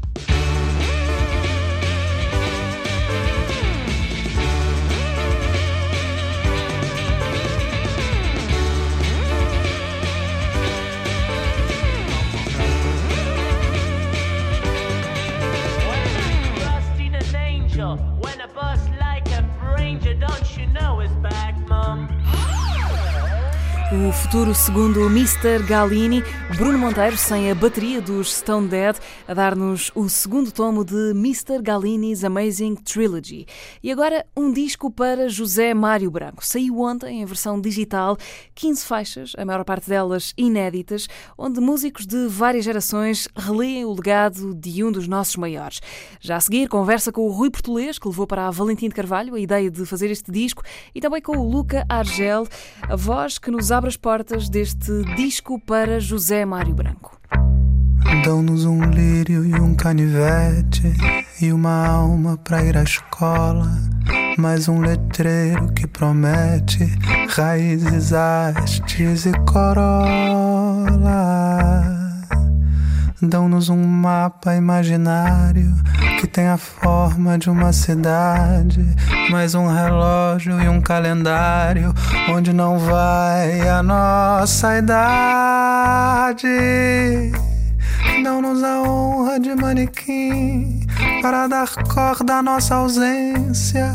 Dão-nos um prêmio de ser assim, sem pecado e sem inocência. Dão-nos um barco e um chapéu para tirarmos o retrato. Dão-nos bilhetes para o céu, levado à cena num teatro. Penteiam-nos os crânios ermos com as cabeleiras dos avós, para jamais nos parecermos conosco quando estamos sós. Dão-nos um bolo que é a história da nossa história sem enredo. E não nos soa na memória outra palavra para Um disco para José Mário Branco, que começa com esta versão do Luca Argel para Queixa das Almas Jovens Censuradas, uma das canções inéditas deste, deste disco, que é uma homenagem, mas não é uma homenagem estática, digamos assim, é um deitar a mão ao legado musical de, de José Mário Branco para abrir outros caminhos dentro dele. Uh, Luca Argel e Rui Português, obrigada por virem, por virem até aqui. Luca, começo, começo por ti uh, e, por esta, e por esta versão para te perguntar como é que foi para ti este, este trabalho de, de reinventar ou de transformar José Mário Branco na mesma língua, com, mas com outro sotaque. O que é que tu quiseste e o que é que não quiseste fazer quando partiste para este desafio de, de cantar José Mário Branco? Olá, Mariana. Então, que eu, uma coisa que eu quis fazer foi. Na verdade, o que eu quis fazer já implica alguma coisa que eu não quis fazer. né? Eu quis apresentar uma versão o mais diferente possível da original, apresentar uma coisa realmente nova. É, como, primeiro de tudo, não tentando cantar com um sotaque português, uhum. mantendo o meu sotaque. Eu acho que a letra da. O poema da Natália Correia não, não me apresentou grandes dificuldades nesse sentido, que foi bom. E, mas assim, falando objetivamente sobre, sobre a estética, eu acho que eu quis dar uma dar um ar mais minimalista assim a música uhum. tanto que a primeira versão da música nem tinha percussão as percussões entraram entraram depois era mais só guitarras e, e um baixo uma coisa bem bem seca para dar valor à letra eu uhum. acho que isso talvez tenha sido a coisa que eu mais é, é, foquei é deixar o, o poema falar o mais claramente possível e a música só ali é, é, sustentar. Uh, tu, tu, vives no Porto há quantos anos? Há sete anos sete incompletos. Uh, como é que, onde é que começa para ti o, o, teu contacto com a música de José Mário Branco? Teve a ver com essa vinda para Portugal ou já tinhas uma ligação antes disso? Não, não tinha ligação nenhuma, não conhecia. Acho que assim como a maioria dos brasileiros, vergonhosamente, não conhecem o José Mário Branco, não sabem nem que, quem é, se é um jogador de futebol, ou se é um poeta, se é um músico, não conhecem. E eu, curiosamente. Nós também não sabemos bem se é um poeta ou um músico. É? Sim, mas essa dúvida acho que já está mais. já, já é mais, mais sustentável. Eu conheci o Zé Mário antes de, antes de ouvir a música dele. Conheci, pessoalmente não conheço, mas conheci o, o, nome dele, porque quando eu cheguei no Porto, eu frequentava muito uma, uma ocupa, não era exatamente uma ocupa, mas funcionava como se fosse, é, chamada Casa Viva, no Marquês. E o Zé Mário já tinha ido, acho que isso foi em 2011, eu cheguei em 2012, portanto, já tinha ido nessa, nessa Ocupa participar de um evento benefit por causa de uma desocupação de um, de um acampamento de ciganos que estava acontecendo no porto, na altura da, da, do Rui Rio, e aquilo estava sendo levado a cabo pela Câmara de uma forma muito, muito violenta, e existia uma movimentação, um, um ativismo ali no porto que estava tentando contornar essa situação e dar algum tipo de, de apoio às famílias ciganas. E esse grupo de amigos que estava articulado no Porto, isso aconteceu em Lisboa também, mas uhum. o grupo do Porto, que depois eu vim a conhecer algumas pessoas, é, convidaram o Zé Mário para participar desse benefit e ele foi lá tocar só pela causa é, e ele já não fazia concertos há muitos anos, então aquilo encheu a casa e dizem que foi uma noite inesquecível. E todo mundo, quando eu cheguei no Porto, falava, me contava: Ah, você conhece Mário Branco? Você tem que conhecer, porque ele veio aqui na, Casa Viva e deu um concerto incrível. E eu fiquei assim: Uau, esse, esse, esse sujeito deve ser uma pessoa muito gentil, muito simpática. Eu gostava de conhecer, de ouvir a música dele. Aí eu fui ouvir a música dele e fiquei encantado. Dão nos marujos de papelão, com carimbo no passaporte. Por isso a nossa dimensão não é a vida, nem é a morte. Rui, este disco para José Mário Branco, é assim que se chama, como é que aparece? A ideia parte da editora, vem da vontade dos músicos, de alguns que participam no disco para, para fazer Sim, isto, isto, acontecer? Isto é, é um projeto já, já muito antigo, que em boa verdade começou com um concerto que fizemos em 2014 na Casa da Música do Porto. E começou por quê? Porque foi no ano em que o 25 de Abril fazia 40 anos e, e pareceu-me que era interessante comemorar com pompa e circunstância uh, o aniversário.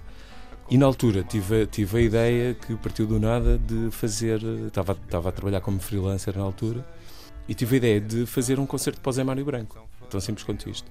E pensei, bem, vou falar com bandas e explicar-lhes que isto não há, não há dinheiro envolvido, ninguém vai ganhar dinheiro com isto, mas que o mínimo será não se perder dinheiro com isto também. Ou seja, que as bandas vão dar o seu, o seu trabalho, não é? fazer a sua música e que vamos tentar montar aqui um plano eh, de forma que isto funcione, que é uma coisa partindo do nada, que é poética, por assim dizer.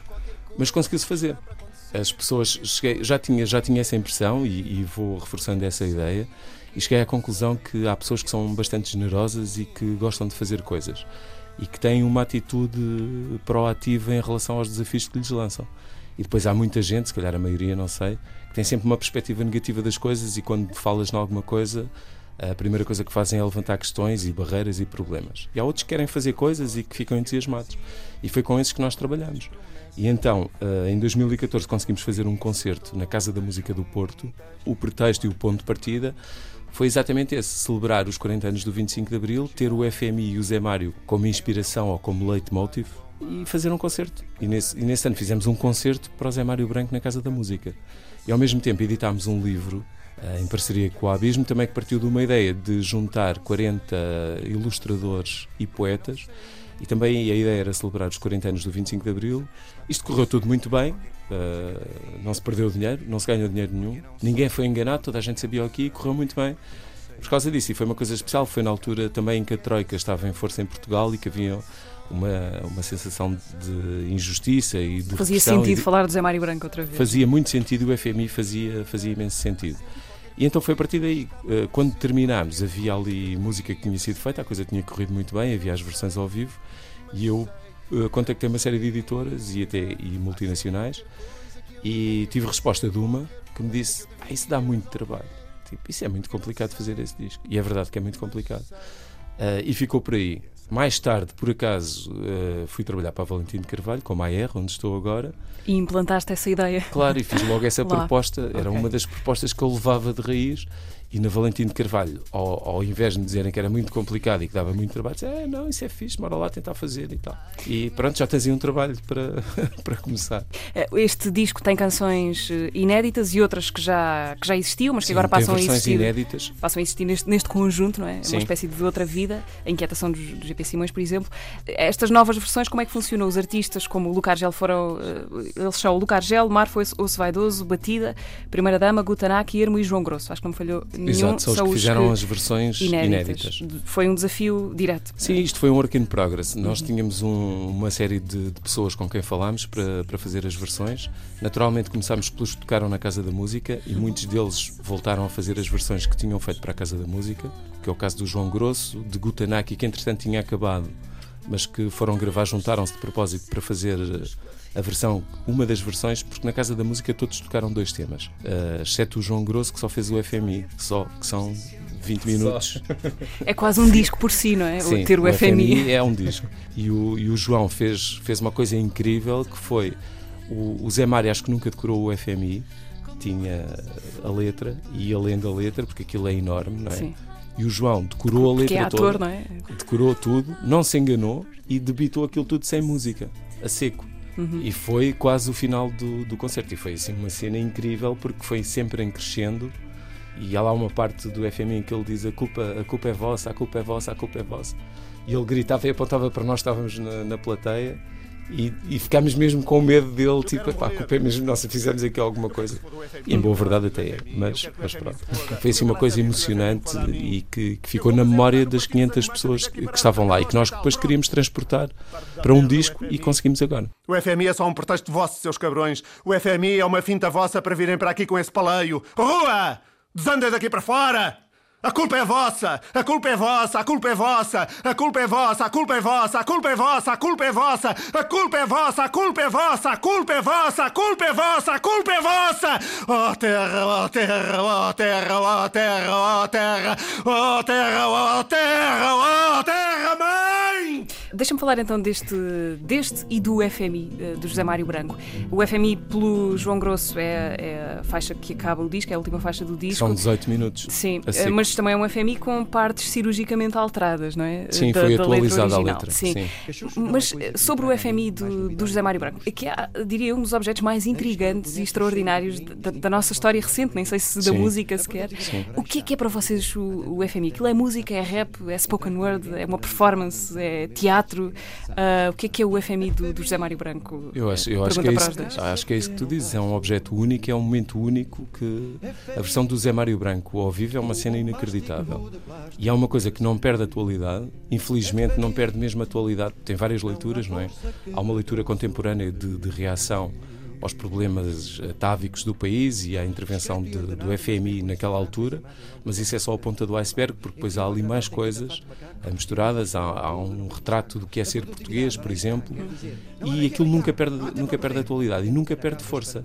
E, Aliás, menos... ele diz isso no início, não é? Não tenham muita atenção aos pequenos detalhes do dia a dia, porque não é isso sim, que sim. importa. Eu acho que aquilo é incrível, ao mesmo tempo é uma espécie de, de catarse que ele faz, de, de exorcismo, é uma exposição ele chega à exaustão quando está a fazer aquilo, depois uh, descansa, depois volta, tipo já desnudado e indefeso. Perda merda o FMI! O FMI é só um pretexto vosso, seus cabrões! O FMI não existe! O FMI nunca aterrou na portela coisa nenhuma! O FMI é uma finta vossa! Para virem para aqui com esse paleio! Rua! Desandem daqui para fora! A culpa é vossa! A culpa é vossa! A culpa é vossa! A culpa é vossa! A culpa é vossa! A culpa é vossa! Amém! Amém! Amém! E o João Grosso conseguiu fazer isso uh, ao vivo porque depois aquilo ao vivo tem uma força diferente, obviamente. E aliás, é aquilo é, eh, pelo José Mário Branco é uma coisa tão forte que é, é, um grande desafio voltar a fazer aquilo, porque metade do FMI é a interpretação do claro, José Mário Claro, claro. E aquilo não se consegue fazer igual ao José Mário Branco, nem era essa a ideia fazer igual. A ideia era captar e, e haver uma releitura de, da parte do João. Eu acho que ele conseguiu fazer isso muito bem. É mais fácil fazer com música do que fazeres a seco. E estás a fazer uma peça de 18 minutos só falar é, é um desafio incrível. E ele conseguiu fazer isso, eu acho que conseguiu fazer bem. Não sei se tu já ouviste, Ouvi. se o Luca já ouviu.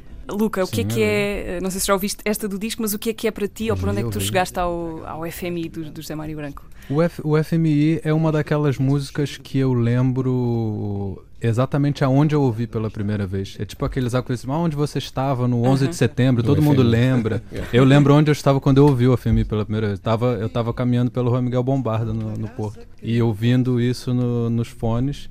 E foi daquelas músicas que. É daquelas coisas que eu estava ouvindo e já ia chegar no meu, no meu destino, mas tive que parar antes para terminar de ouvir aquilo. Eu não ia parar aquilo no meio, não, não consegui.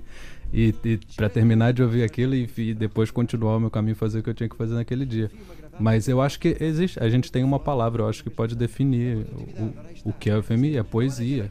Porque a poesia, ela ela pode até etimologicamente incluir música, performance para além do texto, né? A voz, o corpo, a, a temporalidade e de certa forma até o, a pertinência política. O, o FMI condensa isso tudo, talvez seja uma, uma das manifestações mais completas daquilo que se pode chamar a poesia. Palavras, palavras, palavras e não só, palavras para si, palavras para dó. A contas com nada que swingar o sol e dó, depois a criadagem lá para o Neste, neste disco para José Mário Branco, no disco de, de, versões ou de transformações ou de reinterpretações, há algumas dessas transformações muito, muito livres. Uh, gostava que ouvíssemos um bocadinho de A Cantiga is the Weapon, uh, versão do Batida com AF Diafra. A cantiga é uma arma eu não sabia. Tudo depende da bala e da pontaria. Tudo depende da raiva e da alegria. A cantiga é uma arma de pontaria. Há quem canta por interesse, há quem cante por cantar. Há quem faça profissão de combater a cantar. E há quem cante de pantufas para não perder o lugar. Uh...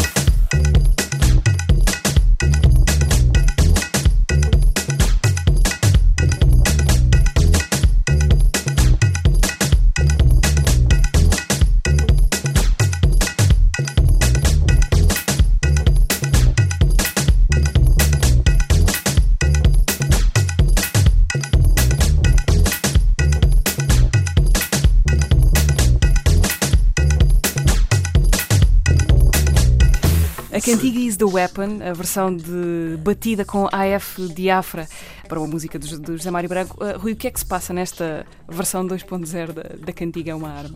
Passou-se aí o que se passou em todas as versões uh, que foram feitas uh, a pedido, neste caso, que foi toda a gente teve a liberdade para fazer exatamente o que queria.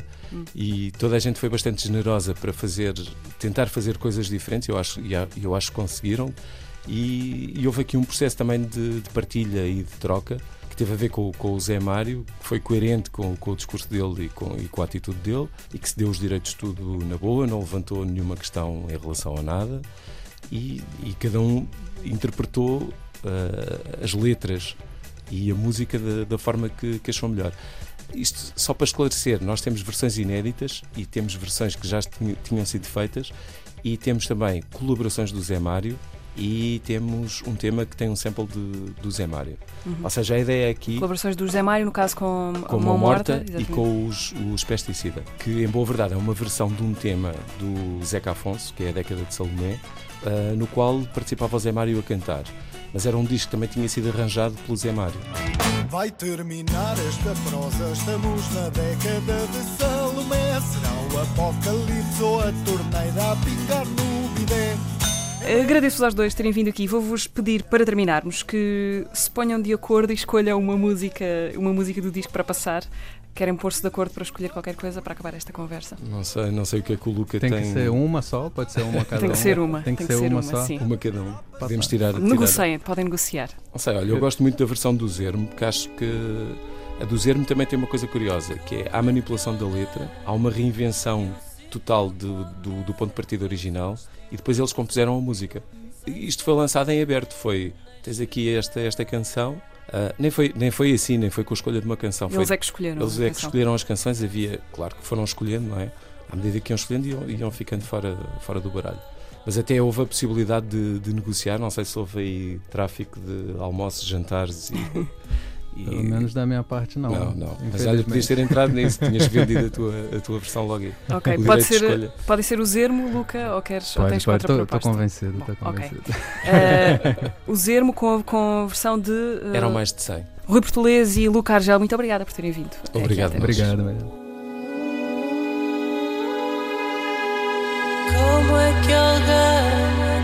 de um sítio qualquer vê o seu destino fazer o pino sem saber ler nem escrever?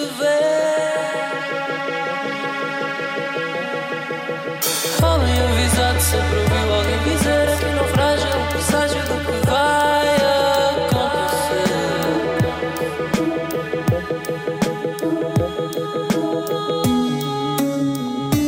Mas não saber do que a gente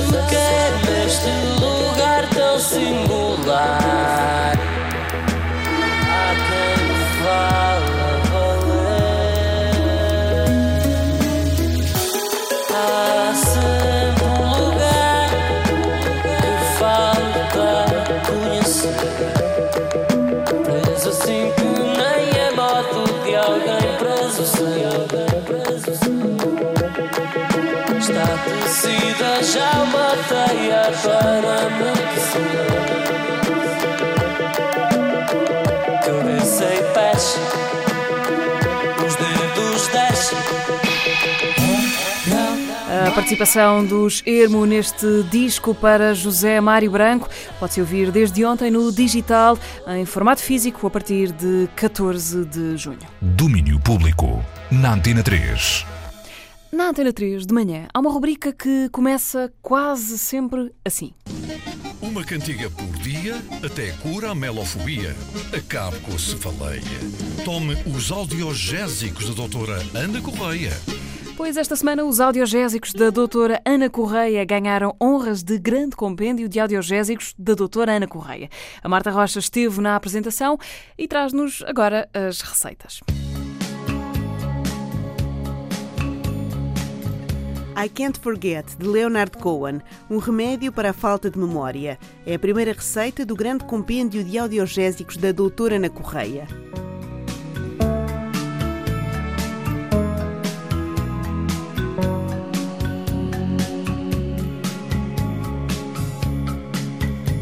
I stumbled out of bed. I got ready for the struggle. I smoked a cigarette and I tightened up my gut. I said, This can't be me. must be my double. And I can't forget. Todos os dias de manhã, o ouvinte é curado com uma canção receitada pela doutora, com o apoio dos seus enfermeiros Luís Oliveira, Inês Lopes Gonçalves e Hugo Van der Ding e do farmacónico André Santos. Agora, a rubrica que todos os dias receita remédios musicais nas manhãs da 3 transformou-se em livro pela mão de Ana Markel, a responsável pela doutora Ana Correia.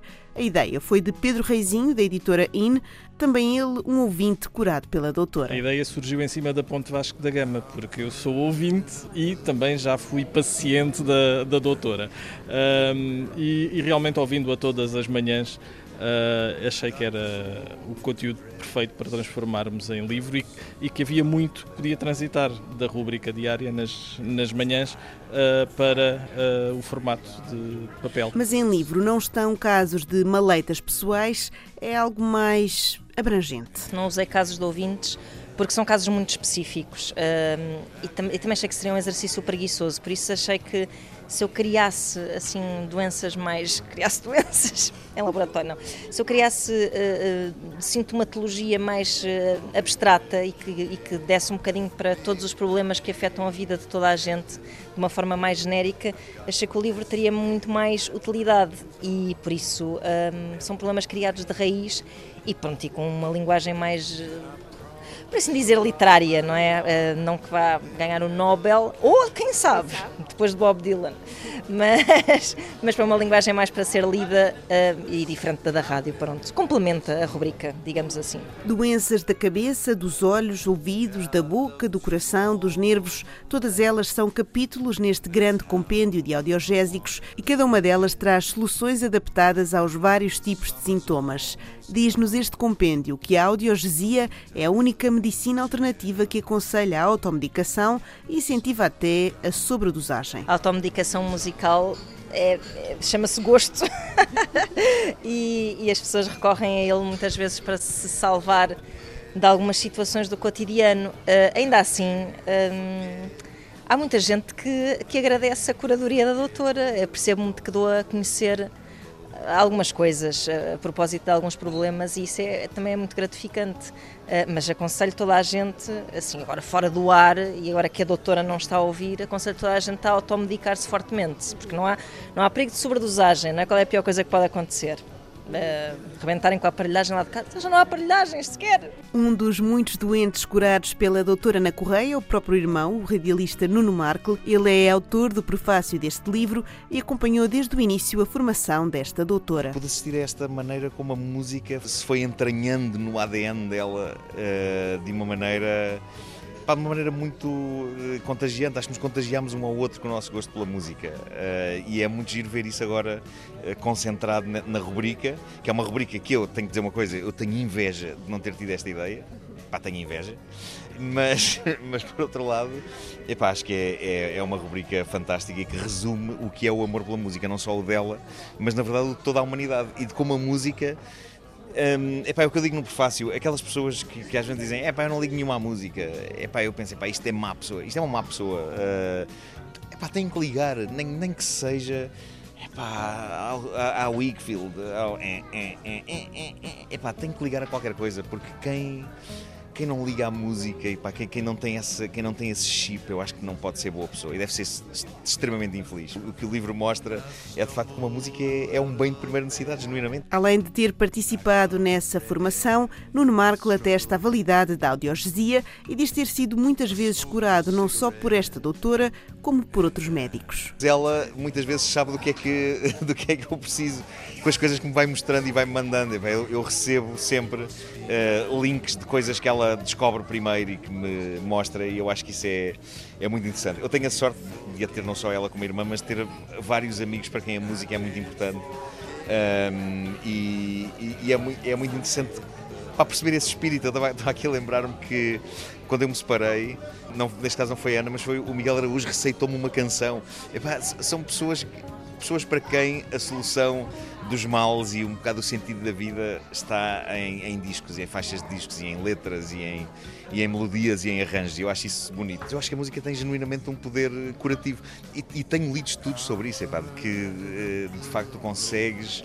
eh, já não sei onde é que estava a ler isso outro dia, mas eh, bom, mas há uma, há uma rádio em uma rádio em, em Chicago que tem ótima música, tem uma tremenda seleção musical e que eh, tem um evento onde a música é usada como terapia, por exemplo, contra o cancro Um, e, e com efeito claro na, na, na- vida das pessoas e, na- e no bem-estar das pessoas.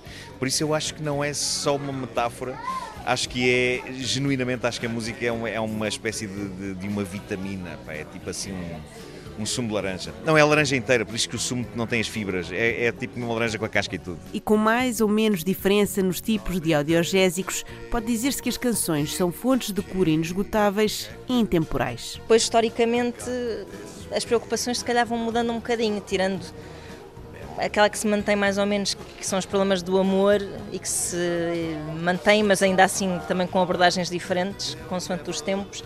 Uh, creio que hum, se calhar houve alturas em que a música era mais uh, a saída de um lugar mais de dor, a música popular, pronto, a música mainstream, a saída de um lugar mais de dor do que, do que é agora, não sei. Mas acho que haverá sempre um- uma cabeça onde servirá uma carapuça de um audiogésico. A música continua a falar-nos ao coração, portanto acho que sim, é E inesgotável. perante tantos testemunhos de cura, o domínio público não poderia deixar de testar a eficácia da audiogesia e apresentou o seu problema à doutora Ana Correia, que se prontificou a fazer horas extra para nos ajudar. Apesar de estar fora do meu horário de expediente, aceitei receber aqui um paciente que me pareceu bastante desesperado. O nome dele é Domínio Público. Domínio é o nome próprio e público é o apelido. Mas os colegas gozavam com ele na escola e chamavam-lhe Hermínio Púbico. Pá, são terríveis as crianças. Mas bom, não é disso que o nosso paciente se queixa. Ora, ouçam então os seus sintomas. Ele diz: Boa tarde, cara doutora. Sabemos que muitos dos problemas apresentados pelos seus pacientes têm a ver com a ausência, seja de tempo, paciência de alguém, por exemplo. Pelo contrário, aqui no domínio público, a maleita advém da abundância. Há muitos concertos, peças de teatro, exposições, filmes para ver e muitos livros para ler ou discos para ouvir. Por isso, doutora, pedíamos que nos receitasse algo que facilitasse a escolha a quem nos ouve sem que se sofra do síndrome FOMO, Fear of Missing Out. Como superar esta ansiedade dos tempos modernos? Como ensinar os nossos ouvintes e esta pobre equipa a lidar com esta doença em estrangeiro? Como saber, meu Deus, se temos FOMO ou vontade de ver? Ora bem, caro domínio, isso é de facto um problema, não é? Quando nos atrevemos a acompanhar o ar dos tempos, damos por nós e estamos enfiados num furacão. O meu conselho para o FOMO é que consuma os múltiplos eventos culturais como se fossem tapas. É, vá picando, entra num espetáculo, veja 5 minutos, leia uma sinopse, leia um resumo Europa-América, enfim, experimente um bocadinho de tudo pelo menos uma vez, como os Strokes. I'll try anything once. Ten decisions shape your life. You'll be aware of five about seven ways to go through school. Either you noticed or left. Seven ways to get ahead. Seven reasons to drop out.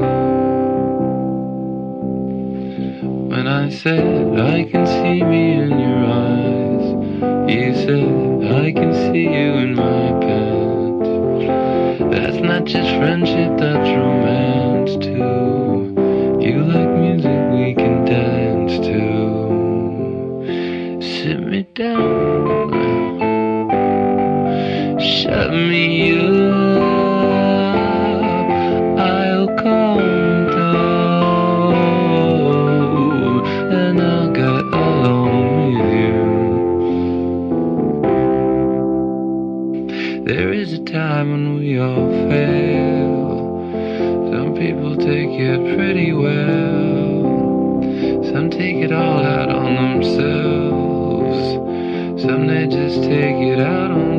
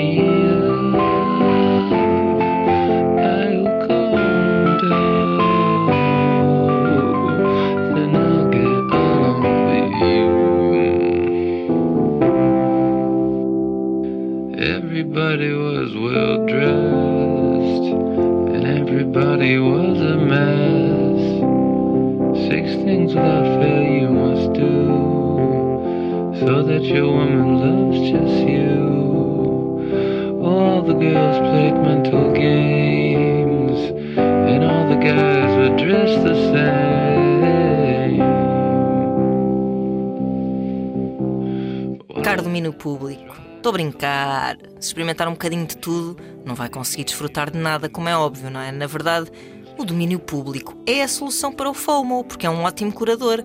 É a melhor agenda que temos aqui, é a triagem nas urgências dos eventos culturais. E isto é a palavra de doutora.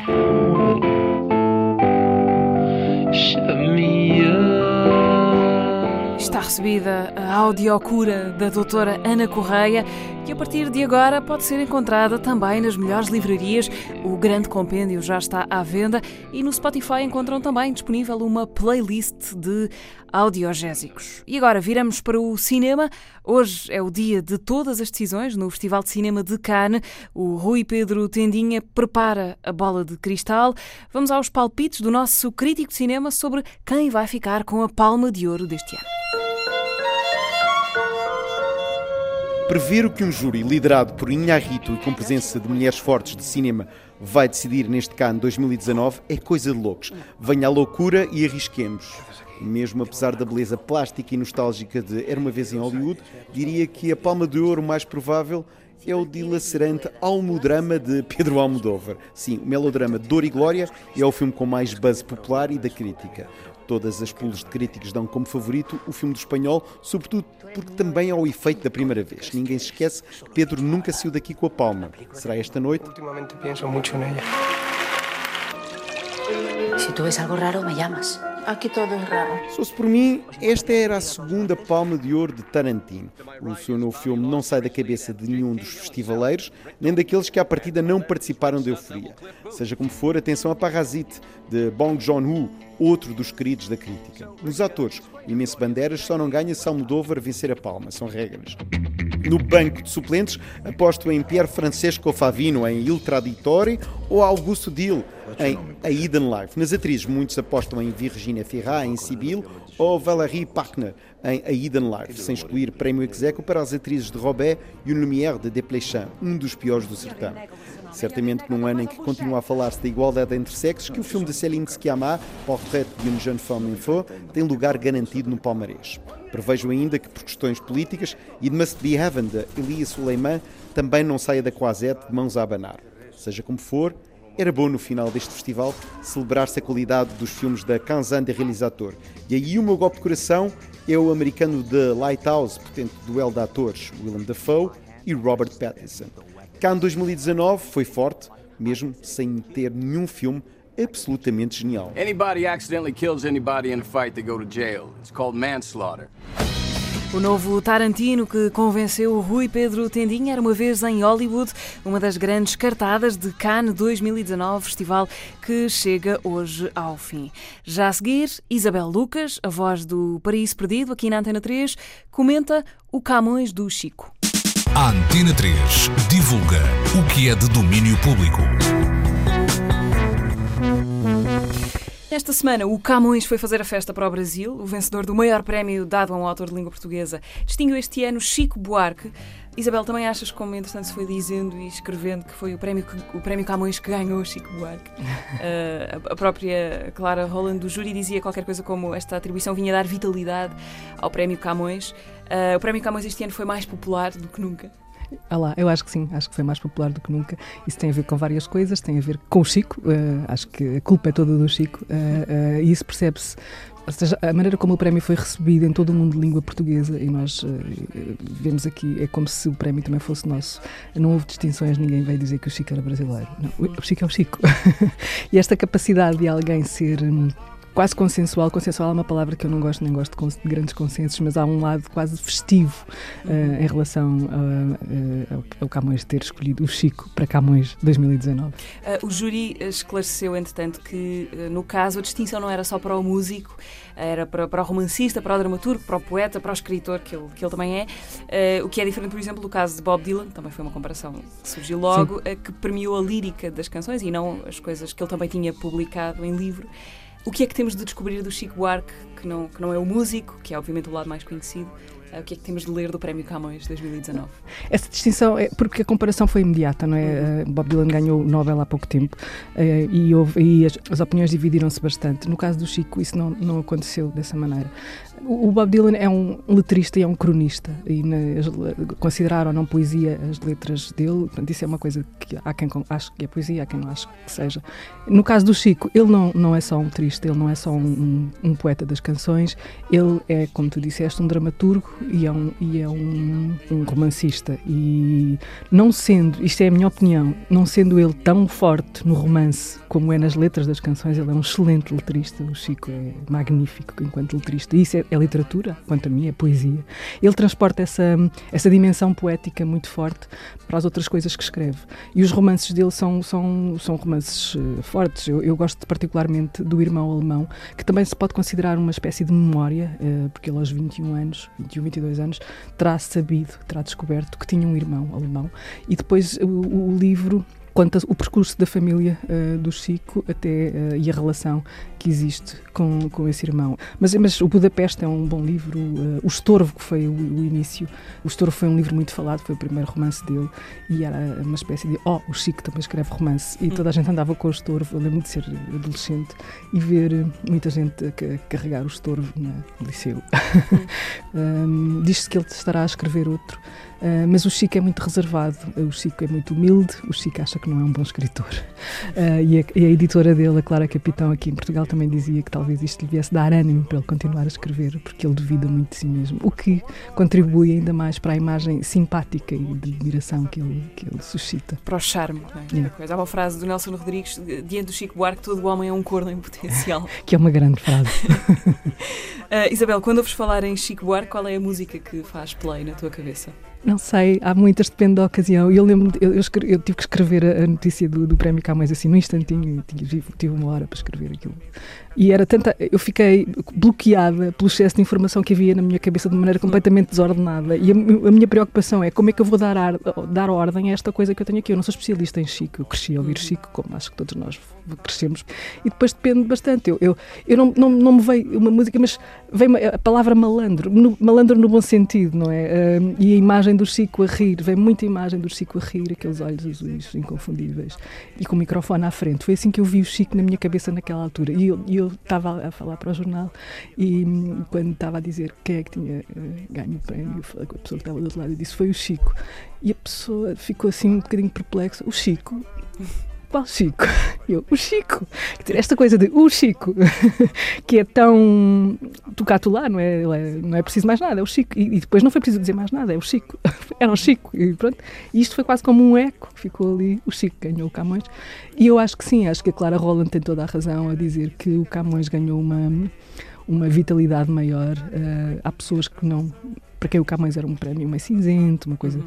para escritores uh, já assim, uns senhores e umas senhoras com grandes senadores, muito, muito respeitável. Muita gente fora da literatura não dá grande importância. Neste momento toda a gente fala do Camões e pergunta os que não sabem o que é o Camões por causa do Chico. Bom, então aí ficam com o Chico Prémio Camões 2019. Eu fui fazer um samba em homenagem à nata da malandragem que conheço de outros carnavais. Eu fui a Lapa e perdi a viagem que aquela tal malandragem não existe mais. Agora já não é normal o que dá de malandro regular, profissional. Malandro com aparato de malandro oficial Malandro candidato a malandro federal. Malandro com retrato na coluna social. Chico Buarque, na semana em que o escritor de canções e de romances e de peças de teatro arrecadou a maior taça das letras em língua portuguesa, Quase no fim do domínio público, ainda há uma nova editora no pedaço que temos de conhecer. Chama-se Geleia Lenta. Chega para mostrar música pop eletrónica com vozes do RB e algumas batidas trap, sons que se apresentam na mixtape Música para Divorciados, que saiu esta sexta-feira. O Daniel Bell conversa agora com três dos quatro fundadores desta nova editora, que são também os artistas responsáveis pela música.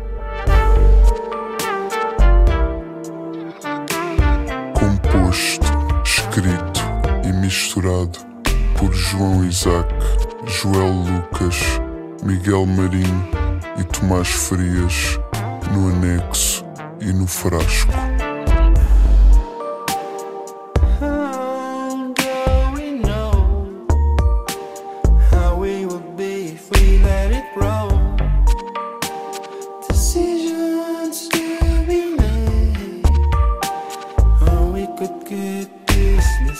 Damos as boas-vindas no domínio público a uma nova editora portuguesa. Depois de ouvirmos um single de estreia em março, chega-nos agora a mixtape que apresenta o catálogo da Geleia Lenta, uma etiqueta criada em Lisboa eh, pelos meus convidados, o Miguel Marinho, ou Lagoa Laguna, o Joel Lucas, eh, Miamar, se preferirem também, ou o Tomás Frias, Tommy Boy, falta ainda o João Isaac, o amigo. Obrigado aos três por estarem aqui, eh, bem-vindos. Vocês já se tinham os quatro encontrado, já lá vão uns aninhos, já lá em 2013, uma banda chamada Juba, que editou um disco chamado Mina e agora lançam-se nesta, nesta aventura. Eh, Joel, estás a abanar muito a cabeça. Diz-me lá porque é que foi esta vontade de, depois desse encontro em disco, eh, se juntarem todos para fazerem esta editora? Conheci o Isaac há algum tempo, já tínhamos tido uma banda antes de- de- do Juba. E começámos a tocar e entretanto demos um concerto com uma banda ah, onde faziam, faziam parte o Miguel e o, e o Tomás.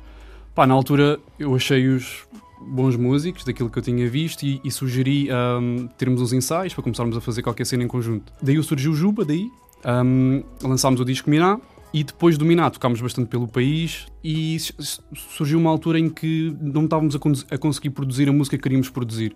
Uh, chegámos a um bloqueio criativo, como, como Juba. E sentimos um bocadinho que o nosso processo criativo nos estava a limitar aquilo que queríamos apresentar como, como a música que queríamos pôr cá fora. Passou-se assim uma pausa, sem sentarmos a, a trabalhar em conjunto e depois progressivamente começámos a voltar a fazer coisas já com uma estrutura diferente, ou seja, largámos um bocadinho as guitarras e as baterias e o baixo. Um terreno um bocadinho mais eletrónico. Exatamente, passámos um bocadinho para um, para um terreno mais, mais de produção eletrónica, começámos-nos a juntar na casa do Miguel, depois mais tarde, quando, quando arranjámos aqui o nosso estúdio, que por acaso é aqui mesmo ao lado, o Frasco, começámos-nos a juntar também lá, começámos a produzir ahm, as canções que hoje em dia fazem parte do, do, do primeiro longa duração, Música para Divorciados, e foi um bocadinho assim.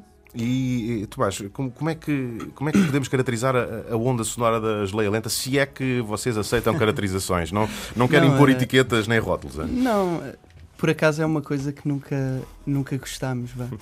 Agora, ninguém, ninguém gosta, mas eu só quero dar um, um azimuto para que as pessoas saibam mais ou menos para onde é que a bússola vai. Isto é, isto é um bocado o que nós ouvíamos eh, com o que ouvimos hoje em dia, digamos assim. Nós tentamos juntar muita influência pop, que acho que é uma coisa que está presente em toda a gente. né? Eh, tentamos usar ali um bocadinho, como descrevemos, temos uns livezinhos de trap eh, na- nas batidas e aquelas melodias focais assim um, um pouco mais RB. eh, agora, a descrição assim ao certo não, não consigo nomear. E o vosso trabalho, eh, Miguel, no caso, eh, vocês no fundo, nesta, nesta mixtape, eh, já vos vou perguntar porque o nome, mas nesta mixtape o, o que nós podemos encontrar são o- os vossos projetos, ainda que em nome próprio, todos tocando uns com os outros, basicamente é isso? Ah, sim, isso acaba, acabou por ser assim um processo um bocado, um bocado complicado, mas acaba por ser quase uma decisão um bocado mais estratégica, porque em termos criativos, basicamente os quatro participam em quase todas as faixas do, do, do álbum. Agora, os nomes que estão lá normalmente é basicamente quem, quem teve a maquete inicial. E resolvemos fazer desta maneira já a pensar no futuro. Que pronto, neste momento a primeiro, primeira, a primeira edição da editora. Primeira não, pronto, primeiro foi o single, a segunda, primeira longa duração do- da editora. Uh, de maneira a mostrar os artistas que temos, metemos, individualizamos uh, tá- cada malha, em cada artista, uh, cada- em cada malha, cada artista, ou mais com artista normalmente. Acho que só, só três é que, Sim. que estão individuais.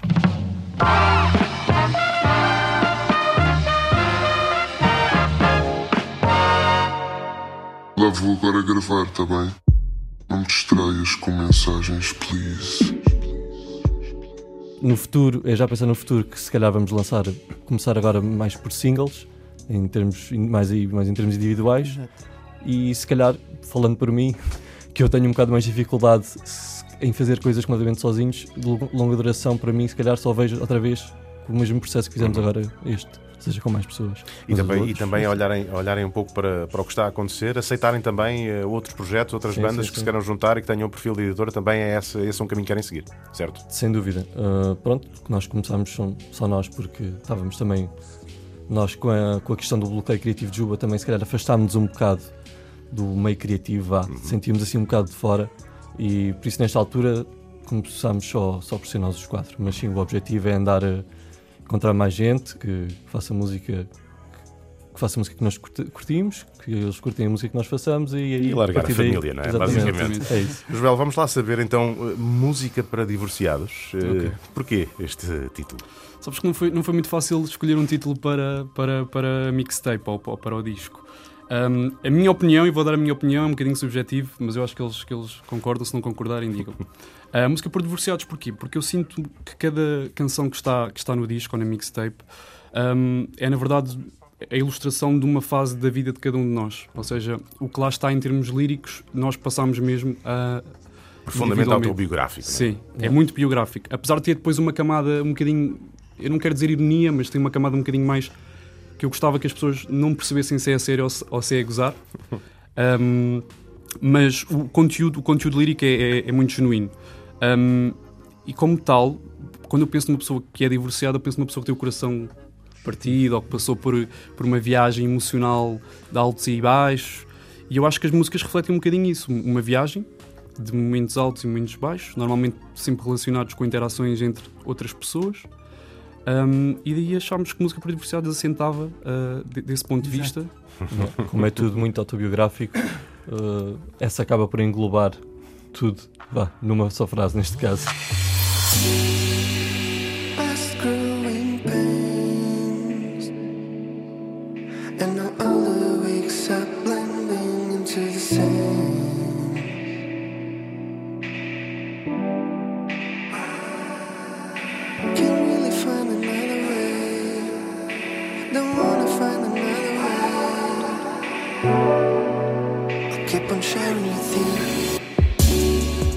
Tomás, eh, um trabalho sobretudo feito em estúdio, de exploração em estúdio, eh, planos para levar as coisas ao vivo, há? Uh, sim, nós estamos a ver se arranjamos um formato live, vá, digamos assim, não é? que ainda está a ser trabalhado, no sentido em que ainda vamos ver uh, o, quem é que toca o quê. Pois, porque vocês têm aqui um, um- um terreno que podem explorar, no fundo. Vocês, além de poderem dar concertos em nome próprio, podem fazer uma espécie de showcase da editora, não é? Pois, exato. Quando fazem os Que é- concertos. Que é, o que eu acho que vai acabar por acontecer agora, não é? Com este disco. Uh, depois, a posteriori, não sei como é, que, como é que vai ser. Mas agora, inicialmente, a ideia, sim, é os quatro artistas que participaram no disco uh, fazerem um formato live, não é? Vamos ver. E como é que vocês se veem eh, e se posicionam, Miguel, eh, no panorama editorial português? Há muitas editoras, algumas já com nome consolidado, em termos de editoras independentes, obviamente, não Sim. falamos das, Sim, sim. das majors. Eh, mas como é que vocês acham que, que podem fazer o fit dentro de- deste mercado editorial português? Qual é o vosso espaço? Que espaço é que vocês querem ocupar? Se é que já pensaram nesse master plan louco. Ainda, ainda não chegámos a esse ponto, estar a pensar dessa maneira, mas uh, sou sempre, se calhar, um bocado presunçoso estar a dizer isto, mas pelo menos da mixtape que estamos a fazer, uh, com a tal questão também que o Tomás falou há bocado, estar a juntar uh, o lado pop, o lado trap e depois a questão irónica também. Pronto, o, o João está a falar que questão irónica mais lírica, eu até vejo talvez com uma maneira mais musical, porque nós os quatro, vá, nós até costumamos gozar, o único cantor é o, é o Tomás, basicamente. Nós outros, pronto, ok, gostamos e tentamos Tentam, cantar, isso quer dizer, tentam- tentam, tentam. tentamos cantar e, canta- e cantamos no, na- nos No álbuns, disco, sim. nos discos, no disco, exatamente. Ah, e desse- de quatro pessoas tentar a fazer um álbum pop que normalmente é, pronto, é caracterizado por vozes boas, Exato. bonitas, grandes, grandes vozes, tem esse lado irónico, mas da minha parte. E pronto, se calhar tentar cavar esse nicho não, não gosto de dizer pop irónico, mas mais ou menos para essa altura. Mas pop de quem não tem preocupação de Exatamente. fazer um Exato. grande hit para, para passar em todo lado para a próxima Exatamente. semana. Tomás, Joel, Miguel, eh, os três dos quatro eh, fundadores da Geleia Lenta, ou se preferirem, eh, Lagoa Laguna, Biamar, Tommy Boy, falta o João Isaac, o Amic, os quatro que nos lançam com novidades nesta nova editora. Geleia Lenta, há uma mixtape para ouvir, saiu esta sexta-feira, chama-se Música para Divorciados e está lá tudo o que faz esta nova editora. Obrigado por terem vindo ao Domínio Público. Muito obrigado. Why do I feel restless? Música para divorciados, a mixtape que apresenta a Geleia Lenta, nova editora, que começa agora a dar os primeiros passos. E para as despedidas, uma lembrança de quinta-feira para quem viu na televisão ou um aperitivo para quem vai ouvir amanhã na rádio. Sara Tavares e Selma Wamus foram o tete-a-tete que se apresentou no Elétrico desta semana, o programa de música ao vivo que passa às quintas-feiras na RTP1, domingos às nove da noite em versão rádio na Antena 3. Podem rever tudo isto no RTP Play. Sara e Selma ligadas à corrente do Elétrico. Este foi o Domínio Público com Mariana Oliveira. Boa tarde e bom fim de semana.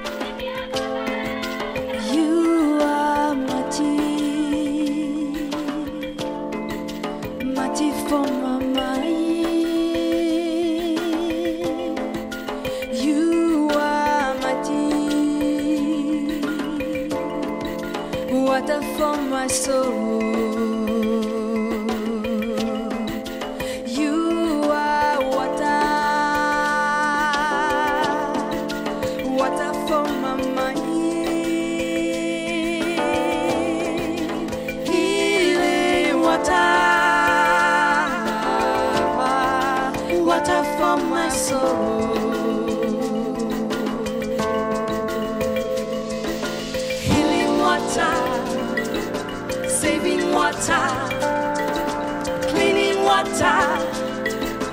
Changing water, healing water, saving water, cleaning water, healing water,